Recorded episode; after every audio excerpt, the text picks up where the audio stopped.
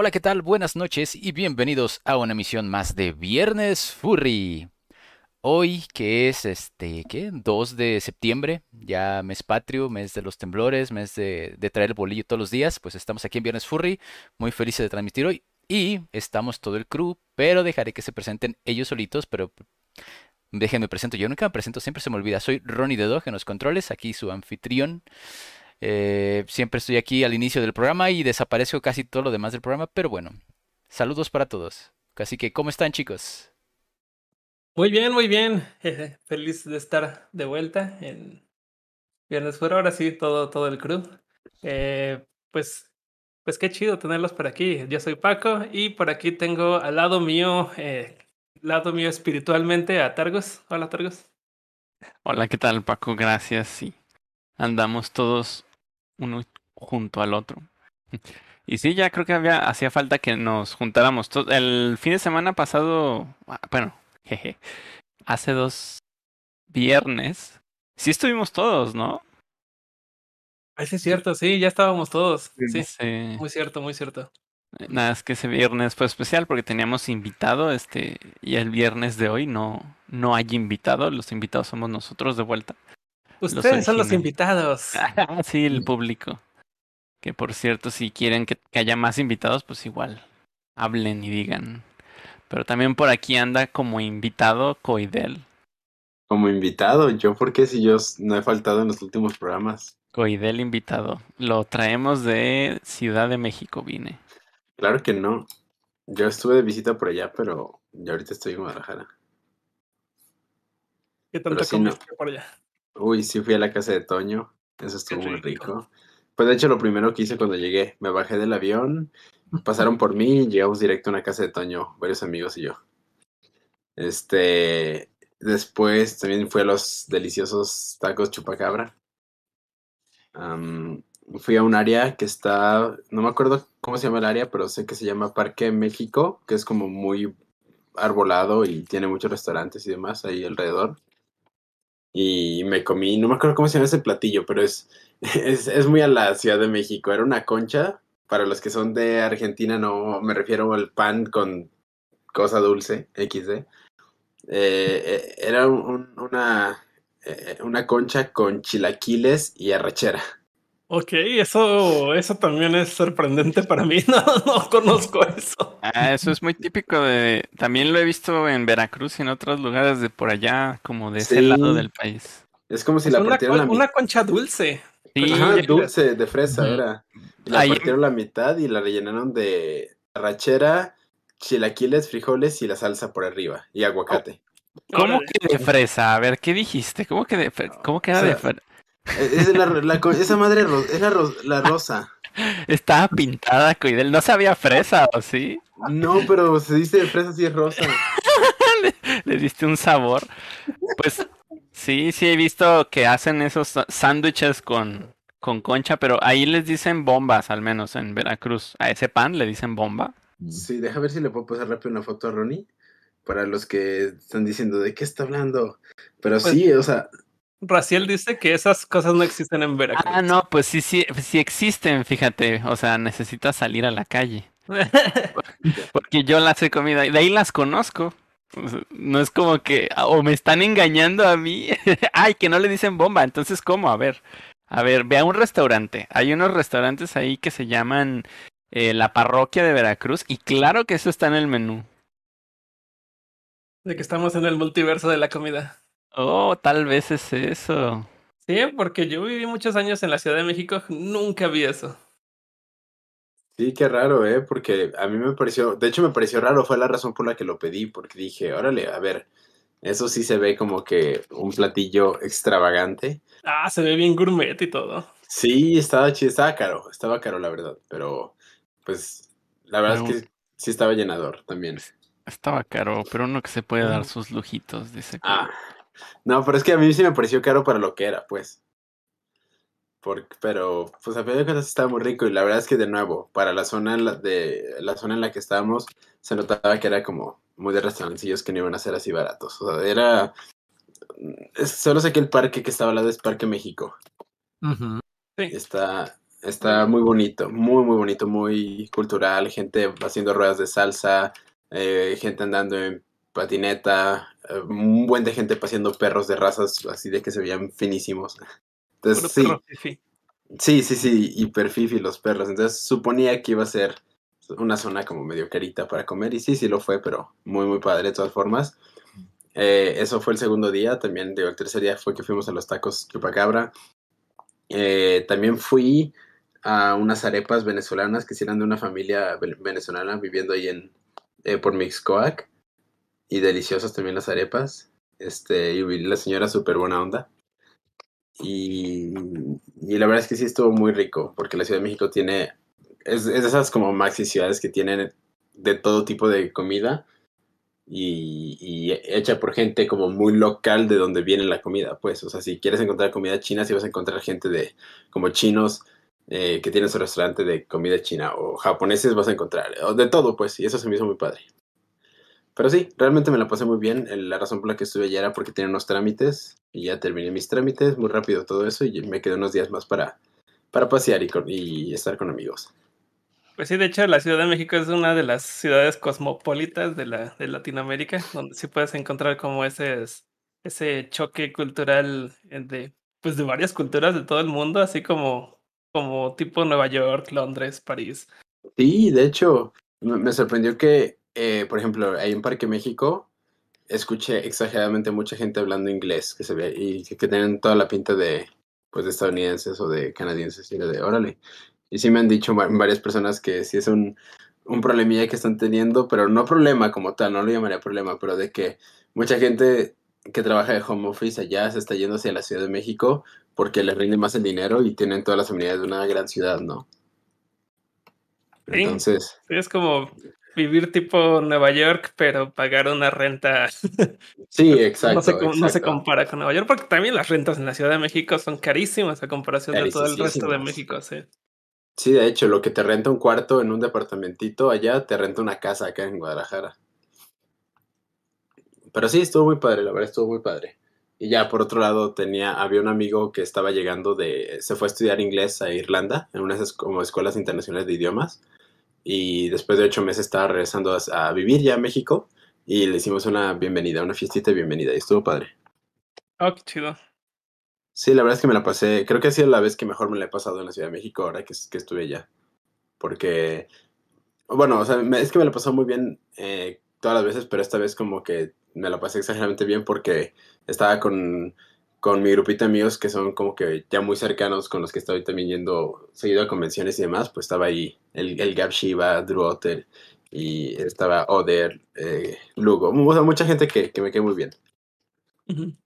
Y ya, la verdad es que pues eso fue más que nada la comida, que lo que más me gustó.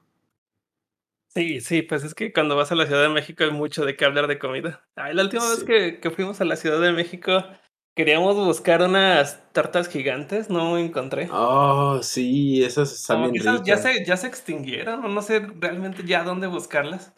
Pues si vamos a Furcan, nos queda de paso Ciudad de México, a ver si podemos hacer un segundo intento de encontrarlas. Sí, porque es que yo todas las que ubicaba eh, que existían antes en mis tiempos, pues ahorita ya cerraron. Eh, de hecho, las mejores tortas gigantes que recordaba en mis tiempos, a lo mejor no eran las mejores, pero las que sí tenía como experiencia, estaban en, en la Alameda Central, cuando todavía tenían muchísimos puestos la Alameda, que era que entrabas a la Alameda y no era un parque, era como un tianguis. Órale. ahorita ya lo hicieron muy bonito, quitaron a todos los, los puestos ambulantes. Ya solo es parque, ya se ve muy bonito, pero pues ya no están las tartas gigantes. Quién sabe dónde habrán, dónde las habrán movido. Como el, parque, como el Parque Rojo ahorita aquí en Guadalajara, que ahora ya no es un parque, ahora es un tianguis. Sí, de hecho. Pero fíjate que algo que me pareció impresionante de la Ciudad de México y es algo que me está explicando un amigo que, que es de allá. Eh, eh, me sorprende muchísimo cómo, por ejemplo, en muchas ciudades todavía existen constructoras que no les conviene como derrumbar casas para construir edificios y demás, pero que el valor del metro cuadrado en Ciudad de México se ha vuelto tan, pero tan, tan valioso que realmente todo edificio es reemplazable con tal de hacer algo más caro, más grande, porque siempre va a haber un mercado de, gente comprándolos o de gente financiándolos. Y es como que, wow, o sea, estaba explicándome como ese, ese modelo de, de constructoras o agencias comprando cuadras enteras para hacer edificios gigantes. Es impresionante. Pues algo así le pasó al edificio Singer en, en Nueva York, que en algún tiempo fue el rascacielos más alto del mundo. Eh, fue antes que el Empire State. Ese era el, el edificio más alto del mundo, era hermoso. Lo ves en fotografía, estaba súper, súper hermoso, una obra de arte. eh, pero lo derrumbaron porque era muy espacioso, o sea, era tan bonito que pues ocupaba mucho espacio. Y ya estaban a punto de crear como una asociación para protección de edificios históricos y esa, ese edificio iba a quedar como un edificio histórico, entonces lo derrumbaron rápido antes de que entrara en vigor esa ley. Qué triste. Sí, Y ahorita el espacio donde estaba el edificio Singer, pues ya es un edificio cuadrado muy alto. Vaya, se, se volvió un edificio aburrido. Sí, Pero útil. Pues sí, básicamente Y que es lo importante en este tipo de ciudades. Pues exacto, es lo que, lo que me impresiona mucho cada que voy a la Ciudad de México, ¿no? Que te llegue ese choque. Bueno, es, es un poco triste porque, por ejemplo, pues en Estados Unidos, de que pasas de una ma- maxi ciudad a otra maxi ciudad en el mismo estado, ¿no? A dos horas de distancia. Y aquí en México, pues realmente tienes un- una mega maxi ciudad céntrica y las demás son ciudades grandes como lo sería Guadalajara, Monterrey, Querétaro, Tijuana, pero no son al- a la magnitud de lo que es Ciudad de México, aunque sí creo que es demasiado grande. No son tan cosmopolitas como la Ciudad de México. Sí, y eso, eso sí también, algo que pues obviamente se le envidia, pero al mismo tiempo espero que Guadalajara, de hecho Guadalajara me gusta que esté tomando ese rumbo, es el transporte público de Ciudad de México, que es muy, muy a gusto, muy, muy padre, que tienes exageradamente muchísimas líneas de metro, de metrobús, de tren ligero, de todo eso, y te transportas con cinco pesos a toda la ciudad. Sí, que realmente no necesitas como depender de un automóvil, de un coche, de, de estar tomando Ubers, de estar tomando taxis para poderte mover. Eso está bien a gusto. Sí, la verdad, eso me gustó bastante. Y, y me gusta, me gusta mucho que, que cada vez está funcionando un poco más ese mismo método aquí en Guadalajara, que, que le están quitando carriles a los carros, que por más que se enojen, me vale madres, que le están quitando carriles a los carros y lo están volviendo líneas de metrobús o de transporte público. Y eso me está gustando mucho. Es, Es que como es así que... como debería de ser. De Sí. hecho, de- deben de darle prioridad a los, a los transportes públicos que, al- que a los autos. De hecho, en algún momento vi un video donde explicaban qué pasó en Los Ángeles y en, en Houston, que decidieron agregarle un carril a cada uno de sus, de sus freeways más eh, concurridos, con más tráfico. Y después hubo más tráfico. o sea, ya, ya tenían en lugar de 8 carriles, ya tenían 10 carriles. ¿Y qué crees? Se volvía a llenar de tráfico. Entonces, esa no es la solución. Sí, de hecho, es algo que realmente me, me gusta mucho verlo ahí en Ciudad de México y decir, ah, qué bueno que Guadalajara está tomando ese rumbo y que, porque por ejemplo me tocó, eh, me tocó también por primera vez utilizar el macroperiférico de aquí de Guadalajara, que es el, como el Metrobús, pero versión periférico de aquí de Guadalajara, porque el Uber estaba carísimo del aeropuerto hacia mi casa, pero afortunadamente tengo una estación de, de macroperiférico a dos minutos de mi casa. Entonces dije, la verdad, mm, tengo mi maletota y todo, no me importa, me voy a ir en eso. La verdad es que me sorprendió lo rápido que llegué, porque había un trafical, porque había un choque, obviamente, en periférico, y yo en el, en el transporte iba así rapidísimo, rapidísimo, rapidísimo. Sí se paraba, y sí estaba muy lleno, pero la gente igual entiende que traes tu maleta y te, me, se abrieron un espacio para dejarme bajar cuando ya me tocaba bajar, porque era en hora pico.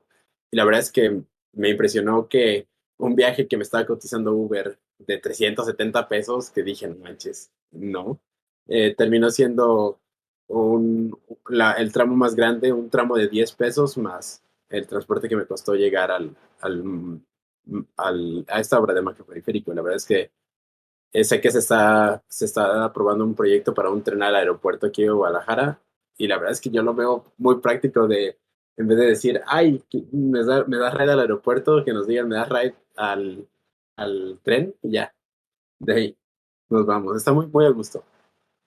Sí, hecho- dice, Ok, ¿Qué dice Coidel? nuestro transporte, así dice. Sí, Es que así se llama, así se llama la obra. sí, ya sé, pero bueno. Pero, pero sí. Pues este, de hecho, en algún momento, eh, ahora, ahora que estaba en, en Berlín, eh, sí les preguntaba, bueno, me nos podíamos transportar bien fácil al aeropuerto porque pues hay varias líneas de tren que conectan directamente al, al aeropuerto. Y yo le dije a mi amigo, oye, es demasiado práctico que poder eh, llegar de tu casa al, al aeropuerto y, y, y al revés.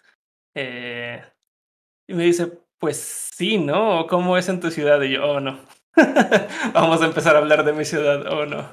Y no, pues en mi ciudad no. La única forma de ir al aeropuerto o llegar al aeropuerto es este, pues un autobús que tarda demasiado tiempo en llegar o eh, tomar taxi o tener carro o que alguien te dé ride. Si es un poco, este, si es un poco caótico. En cambio, eh, pues no, no solo Berlín, sé que toda, toda Europa, todas las ciudades de Europa están como conectadas demasiado bien por transporte público, eh, ya sea por estaciones de tren o por tranvías, eh, y les dan demasiada prioridad a ello, a toda la infraestructura de los del transporte público mucho más que a la vía pública. Y entonces eso orilla a que la gente, eh, sin importar sus ingresos, eh, prefiera tomar el transporte público a, a, tener que tener un auto y luego tener todo el dilema de dónde estacionarlo, que si hay tráfico, que hay que ponerle gasolina. Y pues sí, es como que de, demasiado, demasiado eficiente porque pues entras a este, por ejemplo, ya usábamos mucho un tranvía en Berlín eh, y siempre estaba pues bastante limpio, la gente lo, lo respetaba mucho.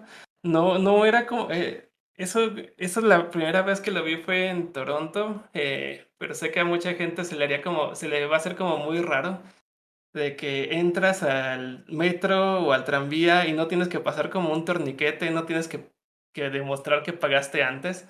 Como que entras al metro, entras al tranvía y ahí estás. Eh, de pronto llega alguien y está revisando tickets y pues tú debes demostrar que ya pagaste un ticket o ahí mismo adentro te venden los, los tickets. Entonces como que confían mucho en la, en la honestidad de la gente. Y a mí me tocó ver eso en el, curiosamente en el tren de Los Ángeles. No sé si funciona así todas las estaciones. Pero las que me tocó usar fue, o sea, llegamos, pagamos y luego, pues como de, ah, caray, ya estamos adentro. Nunca hubo un torniquete ni nada y sí después me comentaron como que creo que si no pagas y te hacen inspección, este... Pues hay una multa. Sí, creo que puedes tener problemas severos, pero...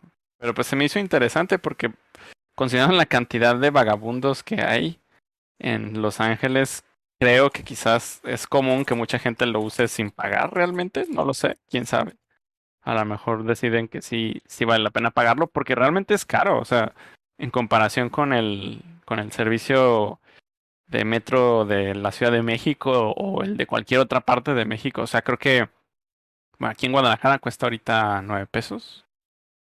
Sí, de hecho, sí es muy impresionante eso de que hay, son muy pocas las ciudades de Estados Unidos que tienen un buen servicio de transporte público y las que, y es mucho más caro y ni siquiera es tan bueno que otras ciudades.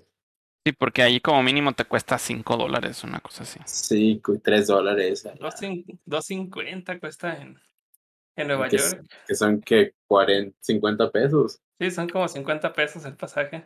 Cuando aquí son 5 pasajes y te sobran para 4 picafresas.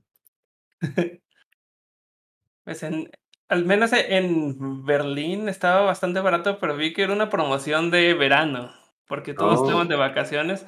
Entonces la promoción de verano era 8 euros todo el mes y te daba acceso al metro, al tranvía, a los autobuses, al tren, como para viajar de ciudad en ciudad.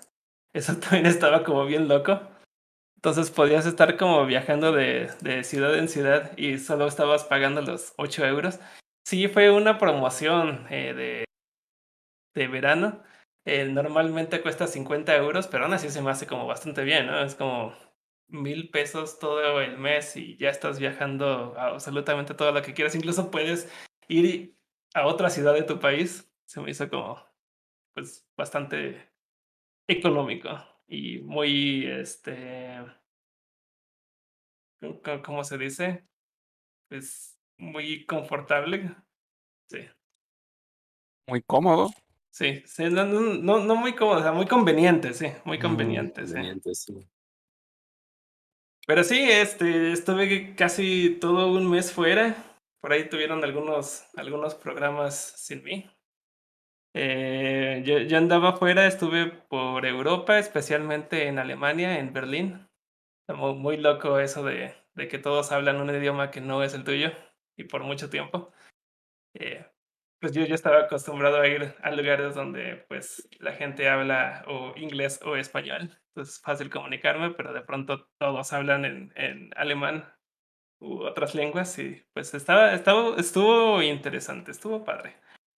Entonces, todo, como que todo el tiempo tenía que tener mis guías, aunque en Berlín no tenía tanto problema porque Berlín, siendo, hablando de ciudades cosmopolitas, eh, pues también lo es. Entonces, la gran mayoría de personas hablan inglés o saben, saben comunicarse en inglés, aunque su idioma natal sea el alemán. Entonces, este, en, Berlín no, no tuve realmente ni, ningún, ningún problema. Este, mmm, muy pocas ocasiones fui como en modo turista. Eso creo que estuvo muy, muy cool. Que realmente eh, fui como a estar con amigos, a vivir cómo se vive una vida en Berlín. Eh, yo creo que a lo mucho estuvimos un solo día como en modo turista de que sí fuimos al, a recorrer en barco alrededor del río que cruza Berlín y ahí nos estuvieron explicando sobre los edificios, vimos la torre de televisión. Todo el tiempo estuvimos más del lado de eh, lo, que, lo que hace 30 años era el Berlín comunista. Todo el tiempo estuve en el lado oriental de, Berlín. Muy pocas veces pasamos al occidental.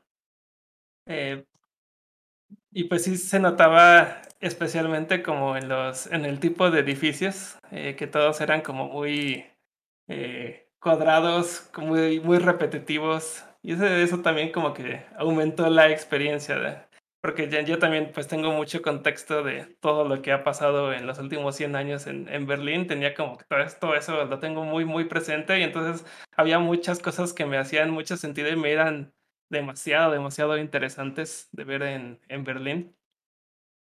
Pero eso fue como que nuestra parte turística, que realmente no, no fue tan así mi viaje. Realmente yo iba en modo de, eh, voy con amigos y vamos a hacer cosas de amigos y fuimos a hacer eh, Fursuit. Eh, vamos, fuimos a andar en Fursuit, eso fue como un plan muy, muy recurrente, eso de estar en, en Fursuit. Y pues les quiero contar algunas anécdotas. No, les, no me gustaría como contar absolutamente todo mi viaje porque se los he contado a Ronnie y una parte a Coidel que no he terminado de contarle a Coidel. Eh, y me he tomado como unas cuatro horas o más en contarles absolutamente todo.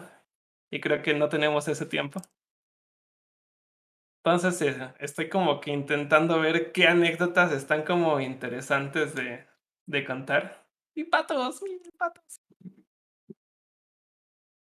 Y pues una de ellas fue, uno de los primeros días que estuvimos ahí, eh, fue ir a un pueblito en, en Alemania que se llama Lubnau, o no sé cómo se pronuncia. La verdad es que yo intentaba leer todo y me corregían. Era como, no, no, así no se dice, se pronuncia. Y ya me decían otra cosa, era como, wash, wash, wash. Entonces, este, se lee Lubnau, pero, ay, no sé qué está pasando en mi pantalla. Se lee como Lubinau, pero no, no sé cómo se pronuncia. Pero sí era un, ¿eh? Pero se pronuncia radicalmente distinto. Sí, seguramente. Y pues estaban unas casas así súper típicas. Estaban bien bonitas. Será como que el cliché de lo que es Alemania, lo que, lo que si vas a Epcot y te encuentras con Alemania, eso sería. Entonces mm. está como como muy real. Es como cuando, cuando llegan a México algunos extranjeros, llegan a, a como tipo Tlaquepaque y se encuentran como que todo es muy auténtico. Algo así, algo así me pasó. Como que los colores empiezan a ver un poquito Sepia. amarillos. Ajá. Oh, Ah, no sí. manches, no sabes cu- ah, eh, cuántas personas de que me, me preguntaban, ¿cómo te va? Y les decía, ah, estoy en Mexico City. Y ya les mandaba una, una foto y me decían, ah, yo creí que era sepia, pero en, en plan de broma. Fácil, unas siete personas que les platiqué me dijeron eso. Obviamente extranjeros. De, ah, no, se, se ve muy verde para ser Ciudad de México. Debería verse más sepia la Breaking Bad. De, oh, vaya. Pues sí, estos pueblitos sí se veían como bien azules y verdes, como muy saturados. Estabas en... Estaba esperando a ver en qué momento empezaba a cantar Bella sobre Gastón. Sí, aunque eso fue en Francia. Ah, sí, cierto. Es verdad. Blancanieves fue. Blancanieves es eh, de, en Alemania, entonces Sí, se veía como cierto. muy Blancanieves. Tienes razón. Pero se llama Bella. Bella. Tienes razón. eh. Y Gastón. Ese está en francés también. Lo típico de este pueblito era que eran muy famosos en hacer este pepinillos y. Oh, Sí, pepinillos. me gustan los pepinillos. Creo que habría. ¿Estaban buenos? ¿Los probaste? Los probé, claro que sí. Eh, mira que no, no es de mi gran gusto los pepinillos, no, tampoco les hago, les hago fuchi. Eh, siempre se los quito de, a las hamburguesas. Y se los pones a la mía. Eh, se los pongo a la de Coiden. y- Nuestros pepinillos. sí. De hecho, me, me- me encanta comer hamburguesas con Silver porque él le quita los jitomates, yo le quito los pepinillos y nos los intercambiamos. Pero pues estaba en un pueblo alemán donde lo típico era comer pepinillos, entonces pues obviamente sí tenía que probarlos y pues estaban bien. O sea, creo que no soy el experto en probar pepinillos, eh, pero estaban bien y hacían de todo con los pepinillos. Había como licores de pepinillo, Oh. este, sándwiches de pepinillo. Yo me pedí eh, un, era como un corte que tenía como pepinillos adentro. Eh, desconozco cómo se, se llamaba ese guisado, de hecho es el que está aquí en, en la foto ahora mismo. Eh, yo se lo pregunté así como que, cu- ¿cuál es lo, qué sería como lo típico para ordenar en este lugar? Y ya me dijeron, ah, pues ordena el Straussen, Straussen, Straussen, Trash eso and tiene- que eso tiene pepinillos. Y yo, ah, va. De hecho, este, este en específico no puedo decirles el nombre porque no lo apunté. Como que desde aquí empecé a aprender a que todo lo que probaba apuntaba su nombre para que no se me olvidara porque pues eran palabras que definitivamente eran dificilísimas para mí eh, recordarlas. Porque lo que tienen los alemanes es que sus palabras las juntan todas, así como en náhuatl, que todo, toda una oración la pueden juntar y se vuelve una sola palabra. Y entonces salen palabras como de 20, 25 letras. Sí está, sí está algo difícil. Pero lo que fuimos originalmente a este lugar fue hacer kayak. Eh, porque tiene como sus, sus ríos. Eh, tiene un, un montón de ríos como tipo Xochimilco, pero limpios. Eh, entonces, este, la gente, es muy común que eh, la gente de Berlín o de alrededores re- vayan los domingos y renten kayaks y ahí están todo, como que toda la familia, no nada más había kayaks, había como eh, trajineras, por eso me recordó mucho a Xochimilco también, porque sí, había como unas trajineras que iban con mucha gente, iban comiendo, todo estaba como muy campirana, estaba, estaba agradable. ¿No le tomaste foto a las trajineras? No, no, no, le tomé No. foto a las trajineras. Es O que sea, pero era- a mí se me hacía como que tomarle foto a gente, entonces me daba como un poco de pena. ¿Qué tiene? Les pedías permiso, les decías, estrujen, estrujen. Lo que sí, pues, era más que evidente que nosotros, a nosotros nos estaban tome y tome fotos porque fuimos en Fursuit. Claro. No, no podíamos perdernos esa oportunidad de, de ir en Fursuit eh, a andar en, en kayak. Y entonces, eh, pues era muy graciosa la expresión de todos los que pasaban al lado de nosotros, como de, "Oh". ¿y sabe qué tanto nos decían? Porque todo lo decían en alemán, yo no entendía nada. Eh, pero sí era como bastante padre ver la cara de sorpresa de toda la gente. Como que primero no lo pueden creer que un montón de animales gigantes están ahí en kayak y ya después empiezan a reír. Sí nos tomamos por ahí un, un par de fotos. De hecho, le, pedimos a alguien que estaba en tierra y que nos estaba tomando fotos. Fue como de, oye, oye, nos tomas una foto a nosotros. Le dimos el, el celular. Y porque eso nos las tomamos como mutuamente, las que les estoy mostrando. Ya. Y nada de que la persona, o sea, si eso hubiera sido Xochimilco, ese celular no lo volvió a saber, ¿no? Eh, de hecho, sí, es mucha, mucha la confianza de, confiarle a, a extraños tu celular. Que si es que vi esto, que es como una máquina, eh, bueno, para los que nos, solo nos están escuchando, eh, vi una máquina de salchichas, una máquina expendedora de salchichas, se me hizo muy graciosa y eh, mis amigos eh, locales dijeron, eh, eso jamás lo habíamos visto en nuestra vida. Y entonces yo le tomé una foto y les dije, ajá, les voy a decir a mis amigos en México que es bien común en Alemania que haya máquinas expendedoras de, de salchichas. De salchichas. Y, y, al rato que vean, que vengan a México y se encuentran una máquina expendedora de, de tacos o de tacos. tequila, van, van, te la van a aplicar de regreso. Sí, ¿eh? sí, en cada esquina hay máquinas de tequila. Y otra anécdota que nos, nos tocó vivir ese, ese día y que para mí fue como muy, muy nueva. Eh, ya después de, cenar, que para ellos cenar es a las cinco y media, se me hacía muy raro, cinco y media de la tarde. Eh, eran como las siete de la noche y dijeron, ay, vamos a nadar. Sí, sí, hay que nadar. Justamente si íbamos empacando este, trajes de baño por si, por si se podía nadar en donde se hacía lo de los kayaks, pero no, no se podía. Pero como que se habían quedado con las ganas de, de sí ir a nadar. Entonces fue como de, ah, sí, vamos a ir a nadar. Y yo pensé, eh, ¿qué lugar a las 7 de la noche como para ir a nadar va a estar abierto? No sé, como que se me hacía como, como una locura, algo que no, no, sé, no, me cabía en la cabeza, pero fue como que, bueno, todos están como muy entusiasmados, pero no sé a dónde vamos a ir a nadar. Y entonces empezaron a buscar en Google Maps, así como que, ah, mira, aquí hay un lago, este, vamos. Agarramos el carro, manejamos como 15 minutos, nos detuvimos al lado de un lago, no había nadie y ahí nos pusimos a nadar. Estaba heladísima el agua, eso sí. Pero para mí fue como de, oh, órale, no sé, como que a mí nunca se me hubiera ocurrido como simplemente detenernos en un lago a nadar.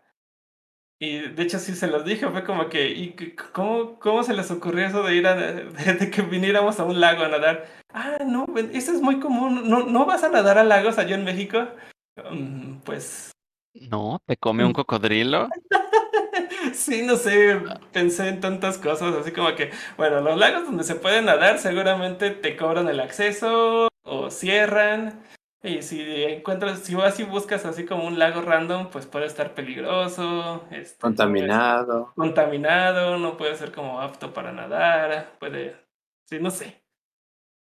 Sí, no sé, y entonces como que una de las cosas que me dio como un poco de envidia de por allá, no sé. Realmente hay, o sea, suponiendo, bueno, vamos a, a pensar en que no hay nada de crimen organizado, que no hay como políticas que restrinjan los recursos naturales. Pero digamos, ah, está tan natural y cualquier animal, o sea, no hay animales que te puedan salir ahí, sean como peligrosos. O sea, realmente creo que no hay cocodrilos como tal, ¿no? Ahorita que, que no hace mucho pasaron cosas. Eh, o anguilas, o, o ¿qué, qué, hay en ese clima, no, no, no se me ocurre. De hecho, lo, lo estoy viendo y no me lo esperaba que se viera como así, como, como medio pantano. Sí, sí se veía como pantanoso. Pues había peces. Mm. O sea, sí nos, sí nos salían como pececillos, como tipo charales, yo les podría llamar, pero eso yo creo que no son charales. Eh, sí se sentía que había plantas en el, en el piso. Eh, sí, como que al principio me daba mucho miedo por todas las inseguridades que uno, que uno conoce de por qué no ir a nadar a un lago, pero al parecer allá es como, como bastante común de sí, vamos a un lago y nos metemos a nadar. Eh. Pero pues sí, ahora sí estuvo muy bonito, fue una experiencia muy bonita de pronto ver el atardecer, cayó el atardecer a las ocho y media de la noche. Este, ver el atardecer, este... Y después como que el, lidiar con el cómo nos íbamos a secar. Creo que eso jamás no, nos pusimos a pensar. De que bien, ya fue muy divertido nadar, ahora volvamos al auto. em, y volvernos a poner la ropa. sí, estuvo bastante estaba- complicado. ¿Eh? ¿No estaba haciendo aire frío? No, no, hasta eso no. Ah. Pronto No, tuve todo- todo flashbacks. estu- sí, todo el tiempo estuvo bien caluroso. No hubo un momento allá que no estuviera caluroso. Hasta en las noches estaba caluroso. La pregunta que siempre me hacían era: Seguramente ya estás bien acostumbrado, ¿verdad? Allá en México hace mucho calor y yo sudando, así, bañado en sudor. Era como, ah, no. A veces. Y no, no esperaba que, que fuera muy calurosa la... Pues sabe que, que a qué altura de... A qué altura de Alemania no es como que realmente vaya a decir nada. Pero supongo que no se veían montañas cerca o se No. veían... mon- No, pero aún así, antes de ir, todos me estaban avisando así como que, oye, hay como una ola de calor como que más grave de lo que, de lo que solemos tener y sí estaban como 34, 35 grados centígrados. Mm. O sea, era una situación anormal de todas formas para ellos. Sí, sí, sí era algo, algo anormal. Sí, era algo que, que suelan, este, que suelan tener. Y pues sí, todos estaban como asfixiados con el calor, yo también. Sí, no, no, no por ser mexicano es soy inmune al calor, no. A menos que vivas en Sonora. Digo, Ándale, sí. En, en Mexicali, que es la ciudad más caliente. Mexicali. Sí, que han estado a 55 grados allá. Dios. Que se llama Mexicali porque es México y es caliente. Pues ya el día siguiente, otra de las anécdotas divertidas fue que fuimos a hacer este, bueno, compramos para, para hacer país. De hecho, no, no teníamos idea, sol- solo el, el plan era, vamos a estar en Fursuit y vamos a cocinar algo. ¿Qué vamos a cocinar? No teníamos idea, pero vamos a cocinar algo.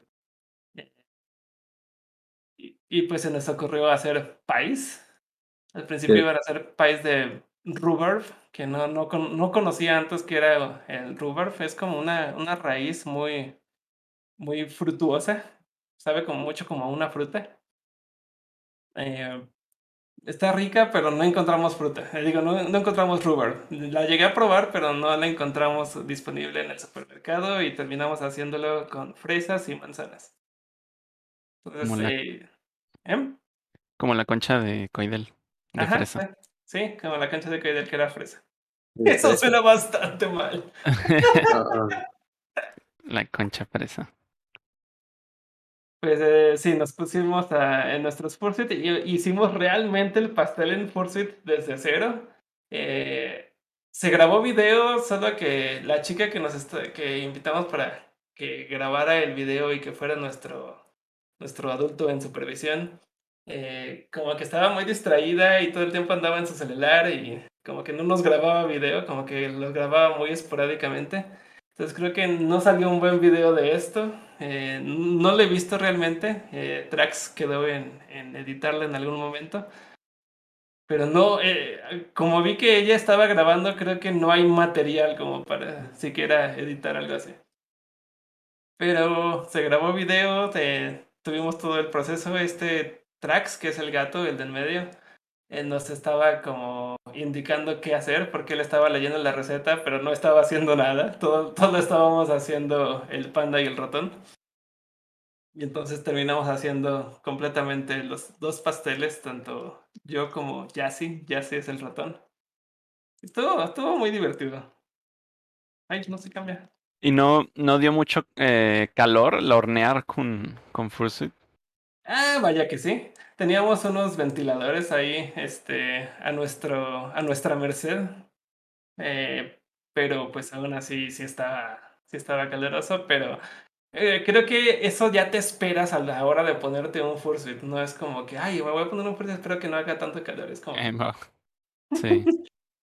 Entonces hicieron una lasaña con piña y otra con fresa.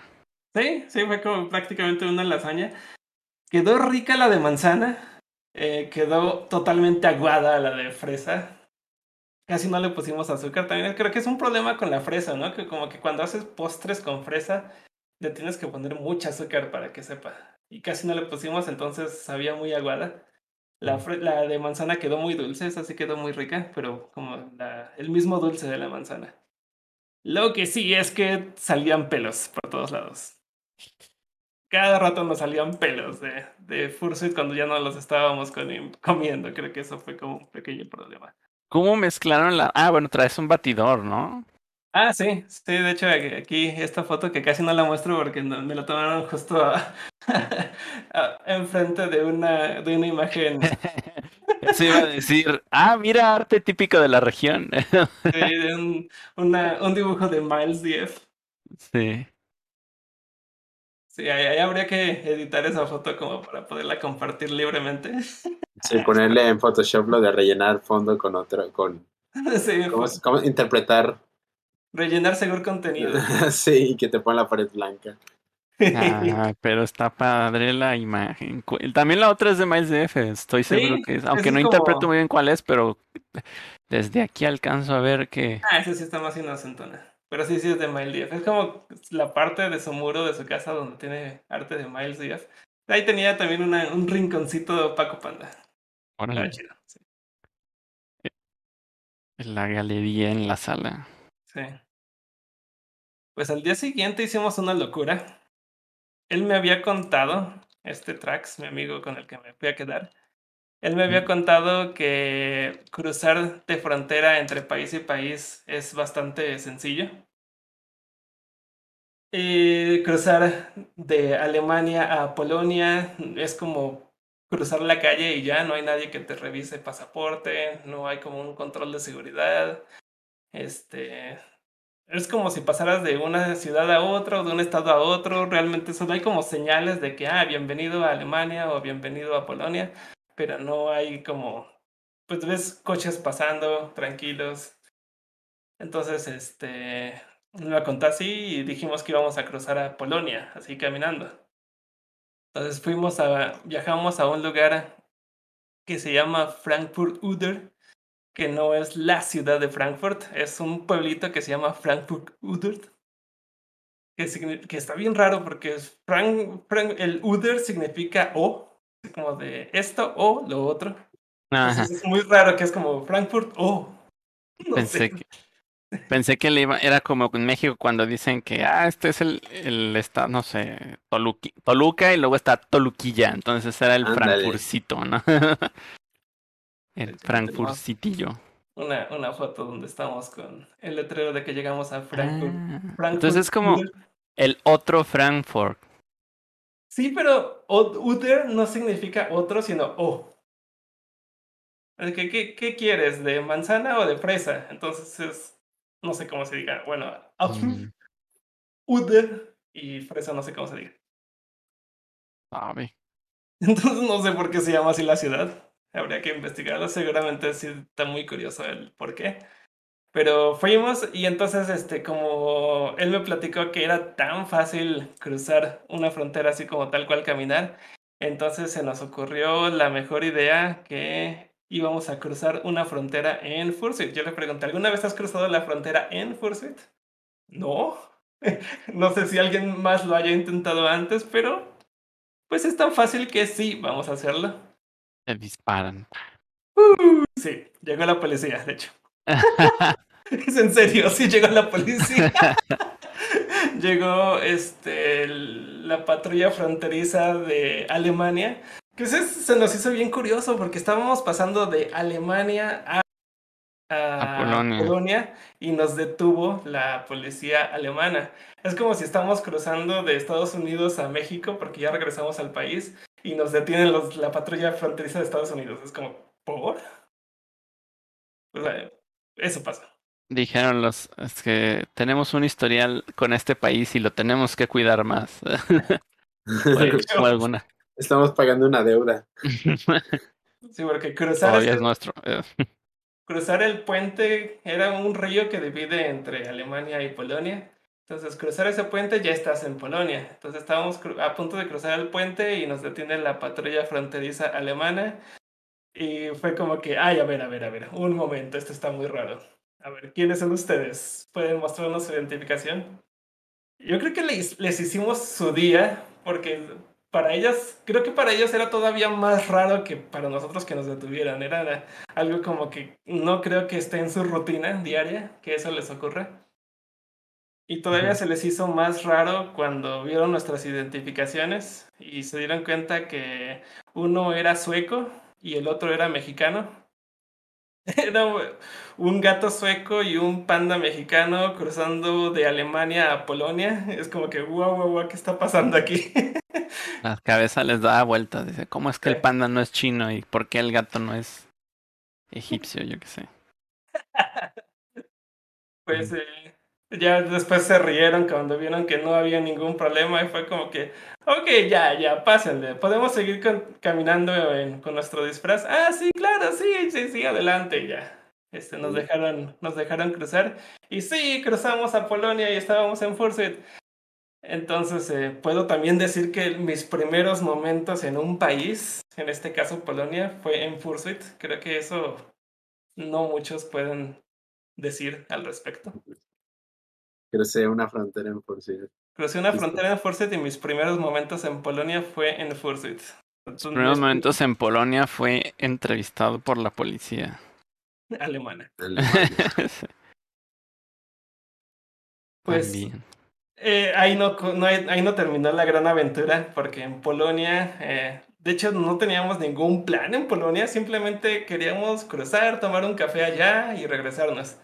Pero como estábamos en Fursuit y seguimos caminando unas cuadras más así, eh, de pronto llegamos a un... pasamos enfrente de un edificio ¿Mm? eh, y una señora que estaba como a punto de entrar a ese edificio nos empieza a hacer señales y a decir cosas así como que vengan, vengan, pero nos estaba hablando en, en polaco. No entendíamos. Nadie de nosotros habla polaco. Fue como que no, no entendemos, habla inglés. No, no, no, no, solo polaco. Y era como de, ven, pero eh, entren, entren. Nos hacían señal, nos hacía señales de que la siguiéramos y entró al edificio. Entonces nos quedamos de, entramos, la seguimos. Arriesgamos nuestros órganos. Como que, que no. Y fue, la seguimos. Y ya que estamos entrando al edificio, pues se ve como que una, una casa. De hecho, es este, si están viendo el video, es esa, esa casa. Y de pronto empezamos a escuchar mucho, mucho murmullo y gritos como de niños. Entramos y resulta que era un kindergarten a donde nos habían metido. Y de pronto una avalancha de niños fue como, ¡No! Todos hacia, nosotros. Y fue como, ¡ah, cielo! Incómodo. Todos, queriendo hacer este high fives, este preguntándonos cosas en polaco y no teníamos idea. Yo pues, obviamente, pues en Fursuit con otras personas no hablamos. Eh, entonces estuvo un poco fácil eso. Como simplemente hacer pura mímica. Pero sí fue como toda una avalancha de niños y de pronto estaban ahí cantando canciones con nosotros, no sé qué tanto les estaban diciendo las maestras y todos estaban ahí preguntando cosas, como que, oh cielos, ¿dónde nos hemos metido? Sí, o sea, lo que me parece, bueno, no sé si voy a cortar el hilo de tu historia, pero que fuera como un malentendido y que la maestra estaba esperando a alguien para hacer un show y pensara que ustedes y en algún momento es como de, bueno, ya que ahora se empieza el show, pues. ¿O qué van a hacer? ¿Nada más estar ahí parados? Eso ha estado interesante, pero no creo que nunca entendimos el contexto por la, la barrera del lenguaje.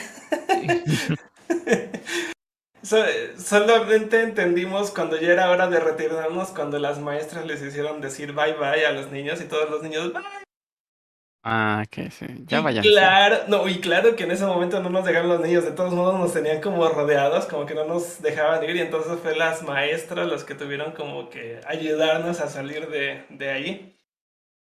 Y en lo que salíamos de, en lo que salíamos de ese lugar, eh, con la ayuda de, de, las maestras, este, nos, ah, de hecho ese es el edificio, con, la oh. ayuda, con la ayuda de las maestras este, salimos de ahí y nos pusieron cosas en, en la mano las maestras. Y como que en el rush terminamos eh, de salir del edificio y ya vimos qué es lo que nos habían puesto en las manos. Resulta que eran este, un paquete de papas, como de chips, eh, una, un tubo de galletas con chocolate, muy parecidas a las que aquí en México conocemos como príncipe, Y 20 euros. Órale, entonces la, sí era la paga, o sea, más tarde llegó el, el del disfraz de perro y, y ya es como, no, ya, ya, ya, había venido alguien.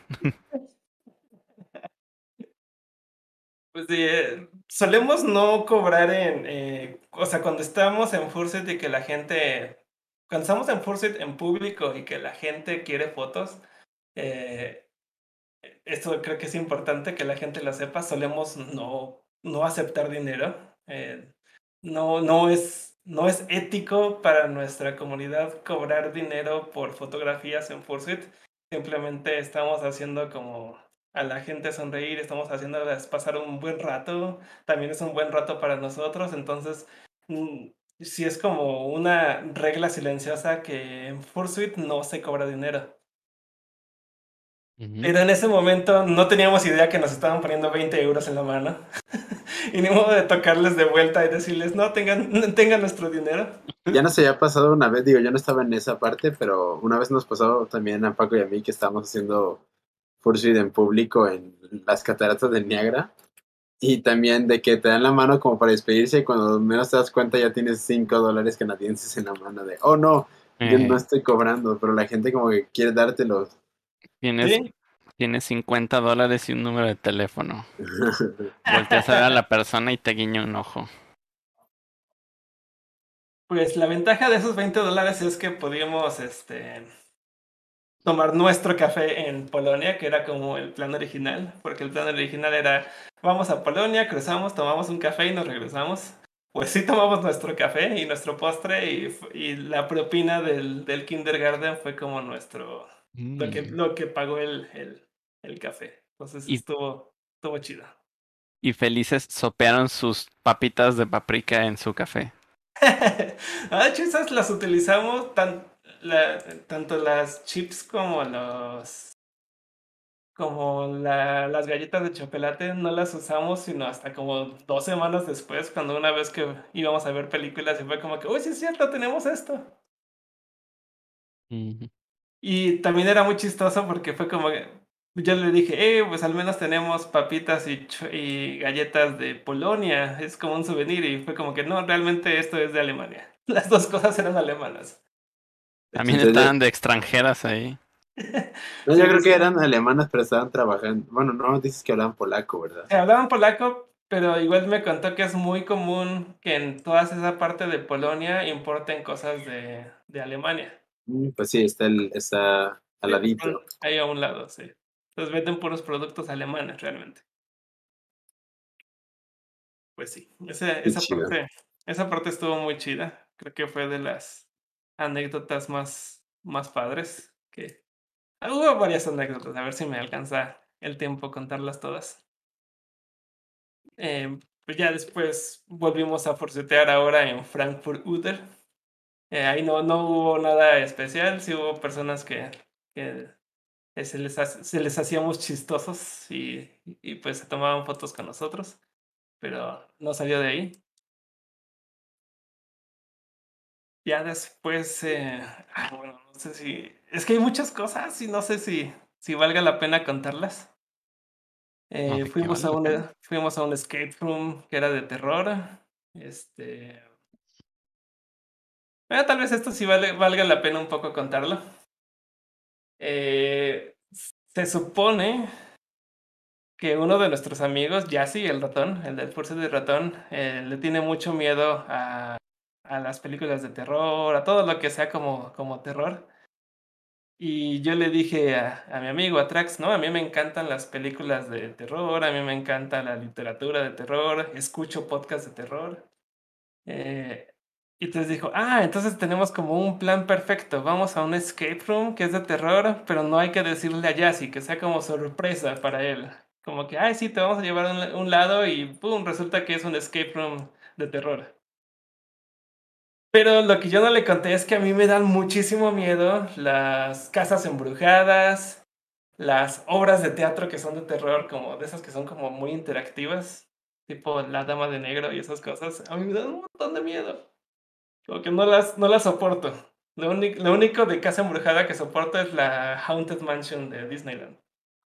Que está bien. Sí, esa está muy light. cute. Sí, esa está bien light, es muy cute. Pero entonces no me imaginaba ahora como voy a ir como prácticamente a una casa de terror, pero además que es interactiva y que tienes que escapar de ahí, tienes que resolver eh, rompecabezas para poder salir de ahí. O si no te quedas para siempre. y pues sí, se supone que era como un, como un hotel. El lugar tenía varios, varios escape rooms, uno era un banco y el que nos metimos fue como un hotel. Se supone que estábamos encerrados en, en el lobby de un hotel y teníamos que escapar de ahí y para ello como que teníamos que encontrar la llave que estaba en uno de los cuartos. Eh, sí hay per- eh, performers en vivo, actores en vivo que te espantan, entonces eso también eh, dio bastante ansiedad de que estaba resolviendo un rompecabezas de que, ay, aquí seguramente está una pista y ¡pum! De pronto te aparece alguien y gritas. Entonces sí, sí, sí dio mucho miedo. De hecho, eh, conocí mi grito agudo gracias a resolver este escape room. Creo que nunca me había escuchado yo mismo gritar tan agudo. Una vez que estaba en una parte estaba resolviendo un, un rompecabezas eh, y yo estaba como solo en el lugar porque los otros estaban resolviendo otras partes del escape room. Y entonces cuando estoy a punto de resolverlo, lo resuelvo y sale una puerta de madera con un ruido muy muy fuerte justamente atrás de mí, que fue como el resultado de haber res- resuelto ese rompecabezas. Este, yo creo que si fuera gato hubiera estado como todo erizado, hubiera saltado, Te hubieras pegado al techo. hubiera pegado al techo. Y sí, dio un grito súper agudo, se empezaron a reír bastante de mí. Sí, y la verdad es que estuvo muy divertido, fue de, esas que son como muy gratificantes cuando ya los resuelves y te quedas de que, ah, sí, lo resolvimos y estuvo bien padre y todo. Pero sí, qué miedo. De hecho, se- supe que había uno en la Ciudad de México que era como de era un escape room, pero que te estaba persiguiendo un asesino serial. Entonces, Ah, sí. no, no, eso sí, esos tipo de cosas a mí se me... Sí les, sí les rajo. Pero, o sea, si eres malo para resolverlo y te alcanza, ¿qué pasa? O sea, es como de, oh no, esta persona es terrible resolviendo las, los acertijos, no esperábamos alcanzarlo tan fácil. No, yo creo que están hechos para que no te alcancen, pero están hechos para que el- lo competitivo sea el tiempo en el que lo resuelves. Sí, de hecho. Lo Pero- competitivo, o sea, te están, sea- te Es que- está es que persiguiendo un no, es que- asesino, no es una competencia. Ay, pero es un escape room, Targus, no te van a matar en serio. A lo que voy pero es, estás compitiendo contra, estás compitiendo por, por hacer un buen tiempo, no por sobrevivir en un escape room. mm, porque nunca has visto la película de Saw. Bueno, Es el escape room de los asesinatos por definición. Sí, es cierto. si no lo resuelves, mueres. Pues, a ver, fuimos a- también a Hamburgo, pero creo que esa fue como más cosa este, de entretenimiento. Y no- Solo le- les digo que en Hamburgo, si alguna vez llegan a ir, recomendadísimo llegar al museo eh, de Miniature Wonderland. Está súper increíble, es este de miniaturas. Hay, hay varias por todo el mundo, pero sé, sé, sé que la de Hamburgo es una de las más impresionantes. Que son unas maquetas tan, tan grandes y con tanto detalle eh, que te puedes quedar horas viendo un solo espacio de la, de la maqueta. Porque puedes encontrar este muchísimos detalles, algunos gags, algunos detalles escondidos. De pronto te encuentras cosas absurdas como... De, hecho, me encontré unos animales antropomorfos que estaban ahí en, el Vaticano. eh, luego, eh, Superman estaba en Suecia. eh, no sé, ese tipo de, de cosas como bien random. Pero solo, solo las encuentras y te quedas como analizando todo el lugar. Muy tipo a la ¿Dónde está Wally? eh, que son muchísimas cosas las que encuentras en un solo lado y si te quedas viéndolo por mucho tiempo, eh, empiezas a encontrar más y más y más. Eh, sí está, sí está muy padre. De los únicos lados que tienen maquetas que representan algún lado de América era Las Vegas, Nevada y eh, Río de Janeiro, Brasil. Oh. De Janeiro. Sí. De O sea hecho, Río de Janeiro, Río, Río de, Janeiro estaba bien detallado. eh, Estaban las favelas con todos los cables y encontrabas como muchísimos detalles en el, en el carnaval. Estaba bastante, bastante divertido. ¿Qué ibas a decir, Targas? Eh, no me acuerdo. No, e- era, era algo relacionado con... Ah, ok. Eh, entonces sí tenían de varias partes del mundo. De América dijiste que nada más estos dos. Sí, sí, te- tenían principalmente de Europa, tenían Hamburgo, Roma, eh, muchas partes de Suecia, de Suiza. Ese anterior que era como un estadio Pokémon, que era? Ese. Este es el carnaval de Río de Janeiro. Ah, ok. Es una mujer gigante. ¡Se los va a comer! Sí, Cuidado. Ya. No, pues sí, ahí está la vecindad del Chavo del Ocho, mira. Que todo el tiempo nos hicieron creer que era México, pero siempre fue Río de Janeiro. sí, siempre estuve en Brasil. ya de regreso nos regresamos en un tren bala. Nunca antes me había subido a un tren bala. Adentro no se siente absolutamente nada, es como subirte a cualquier tren. Como Pero estar ya en la tierra. Sí, pero ya en, eh, asomarte a la ventana, pues sí se ve, sí se ve padre. Se ve que, que vamos toda su madre. Órale. Pero sí, mira, estábamos, ¿qué? 228 kilómetros por hora. Estaba bastante, bastante rápido. Ya de regreso fuimos a un lugar de salchichas, porque obviamente yo quería probar las salchichas alemanas. Sé que son como muy famosas. Que de- en Berlín lo más típico para comer salchichas, eh, pues las salchichas es- sí es como un snack, no es como un guisado ni nada. Pero aún así sí son bastante ricas. Sí es tal cual como... Yo es que yo lo puedo comparar como comerte un corte, no es tanto como un embutido. Sí están muy ricas. eh, pero la forma más típica de comerlas en Berlín se llama Currywurst. No sé si lo estoy pronunciando bien, pero eran tal cual lo que aquí en Guadalajara conocemos como salchipulpos. Órale. Eran, sí, eran como comer salchipulpos, pero con la salchicha alemana, porque sí, te lo servían en un platito con, eh, con papas a la francesa y las salchichas con... Era como una salsa que no es catsup, era como curry. Estaba como picosita. De hecho, yo la pedí la versión picante, era pica- eh, la versión eh, spicy o, o mild. Mm. ¿Con picante o sin picante? Yo la pedí con picante, no picaba absolutamente nada. Aquí en México yo le hubiera pedido sin picante, obviamente. Yo soy muy nena para el picante aquí en México. Pero sé que como que en Europa tenía la confianza de que allá nadie come picante, entonces no iba a estar tan grave.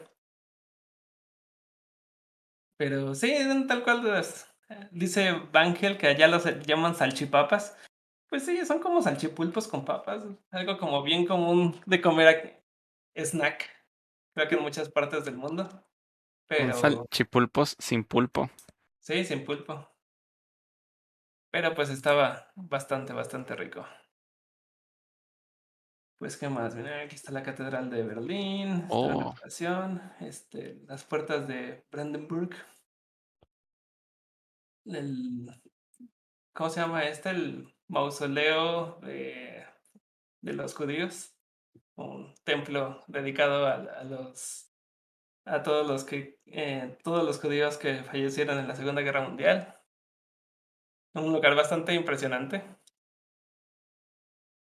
Ay, por aquí hay un lugar también interesante. Este era la. Vimos el, el lugar donde alguna vez estuvo el primer semáforo que existió en el mundo. Obviamente no es el original, porque el original este, valió cuando, cuando invadieron Berlín. En tanto los, los, los aliados como los rusos este, llegaron y pues el, el semáforo original dejó de existir, pero existe y en funcionamiento, o sea, sí está operando y sí es correcta su operación. Eh, pero sirve más como un monumento de... Cuando llegaron a invadir Berlín, lo primero que se encontraron fue un semáforo y se les puso en rojo. Perdón.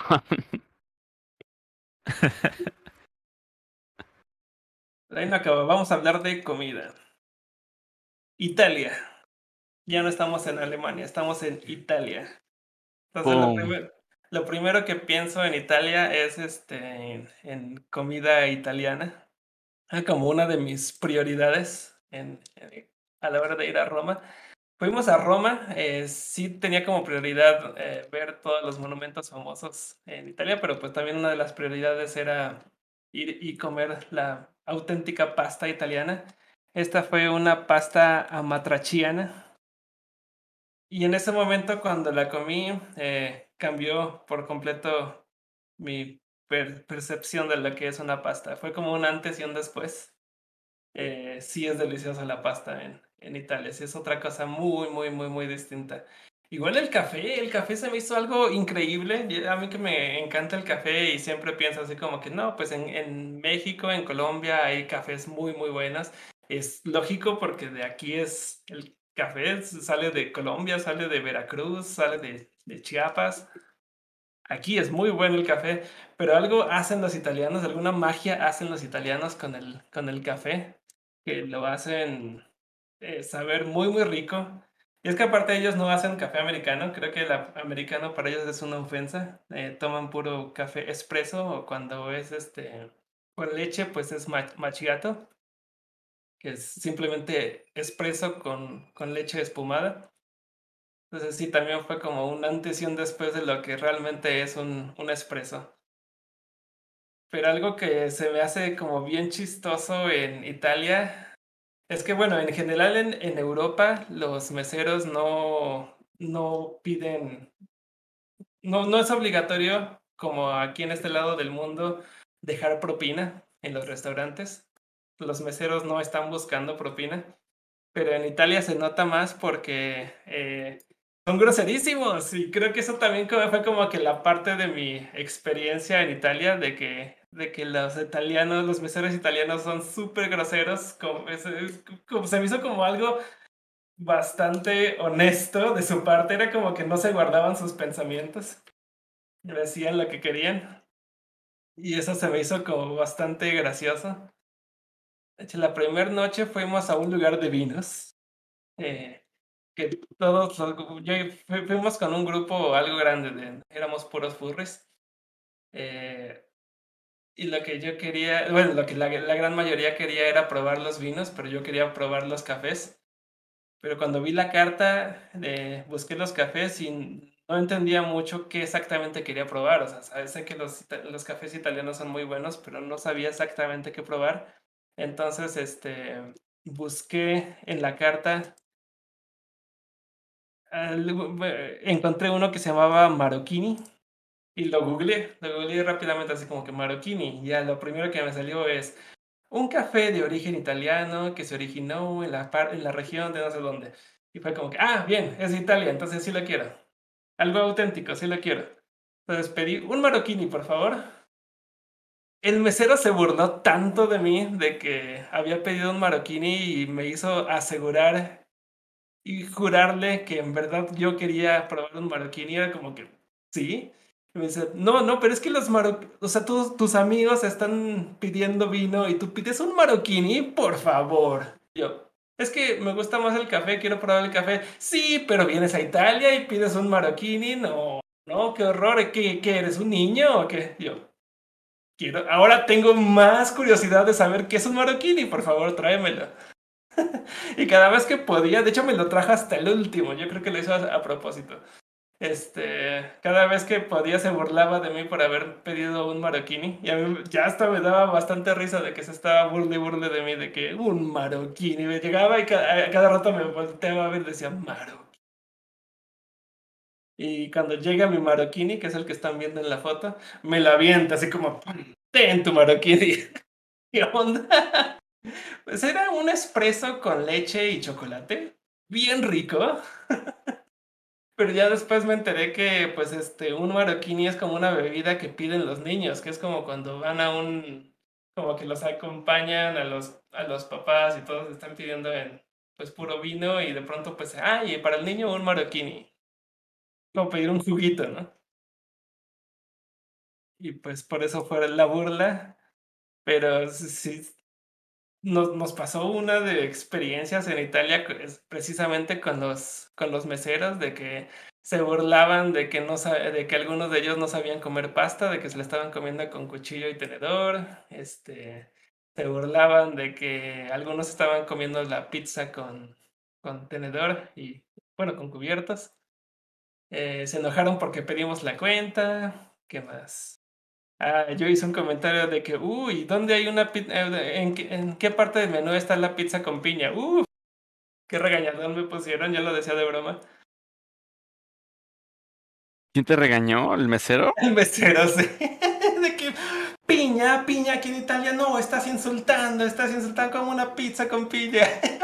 ¿Y crees que somos tropicales? Pues, mira, la, todos los postres, los cafés, los vinos en Italia son deliciosos, pero tengo que ser muy honesto con la pizza. La pizza eh, estilo italiana en otras partes del mundo es mucho más rica que en Italia. Mm. Y no fue la única vez que probamos. O sea, no nada más tengo como...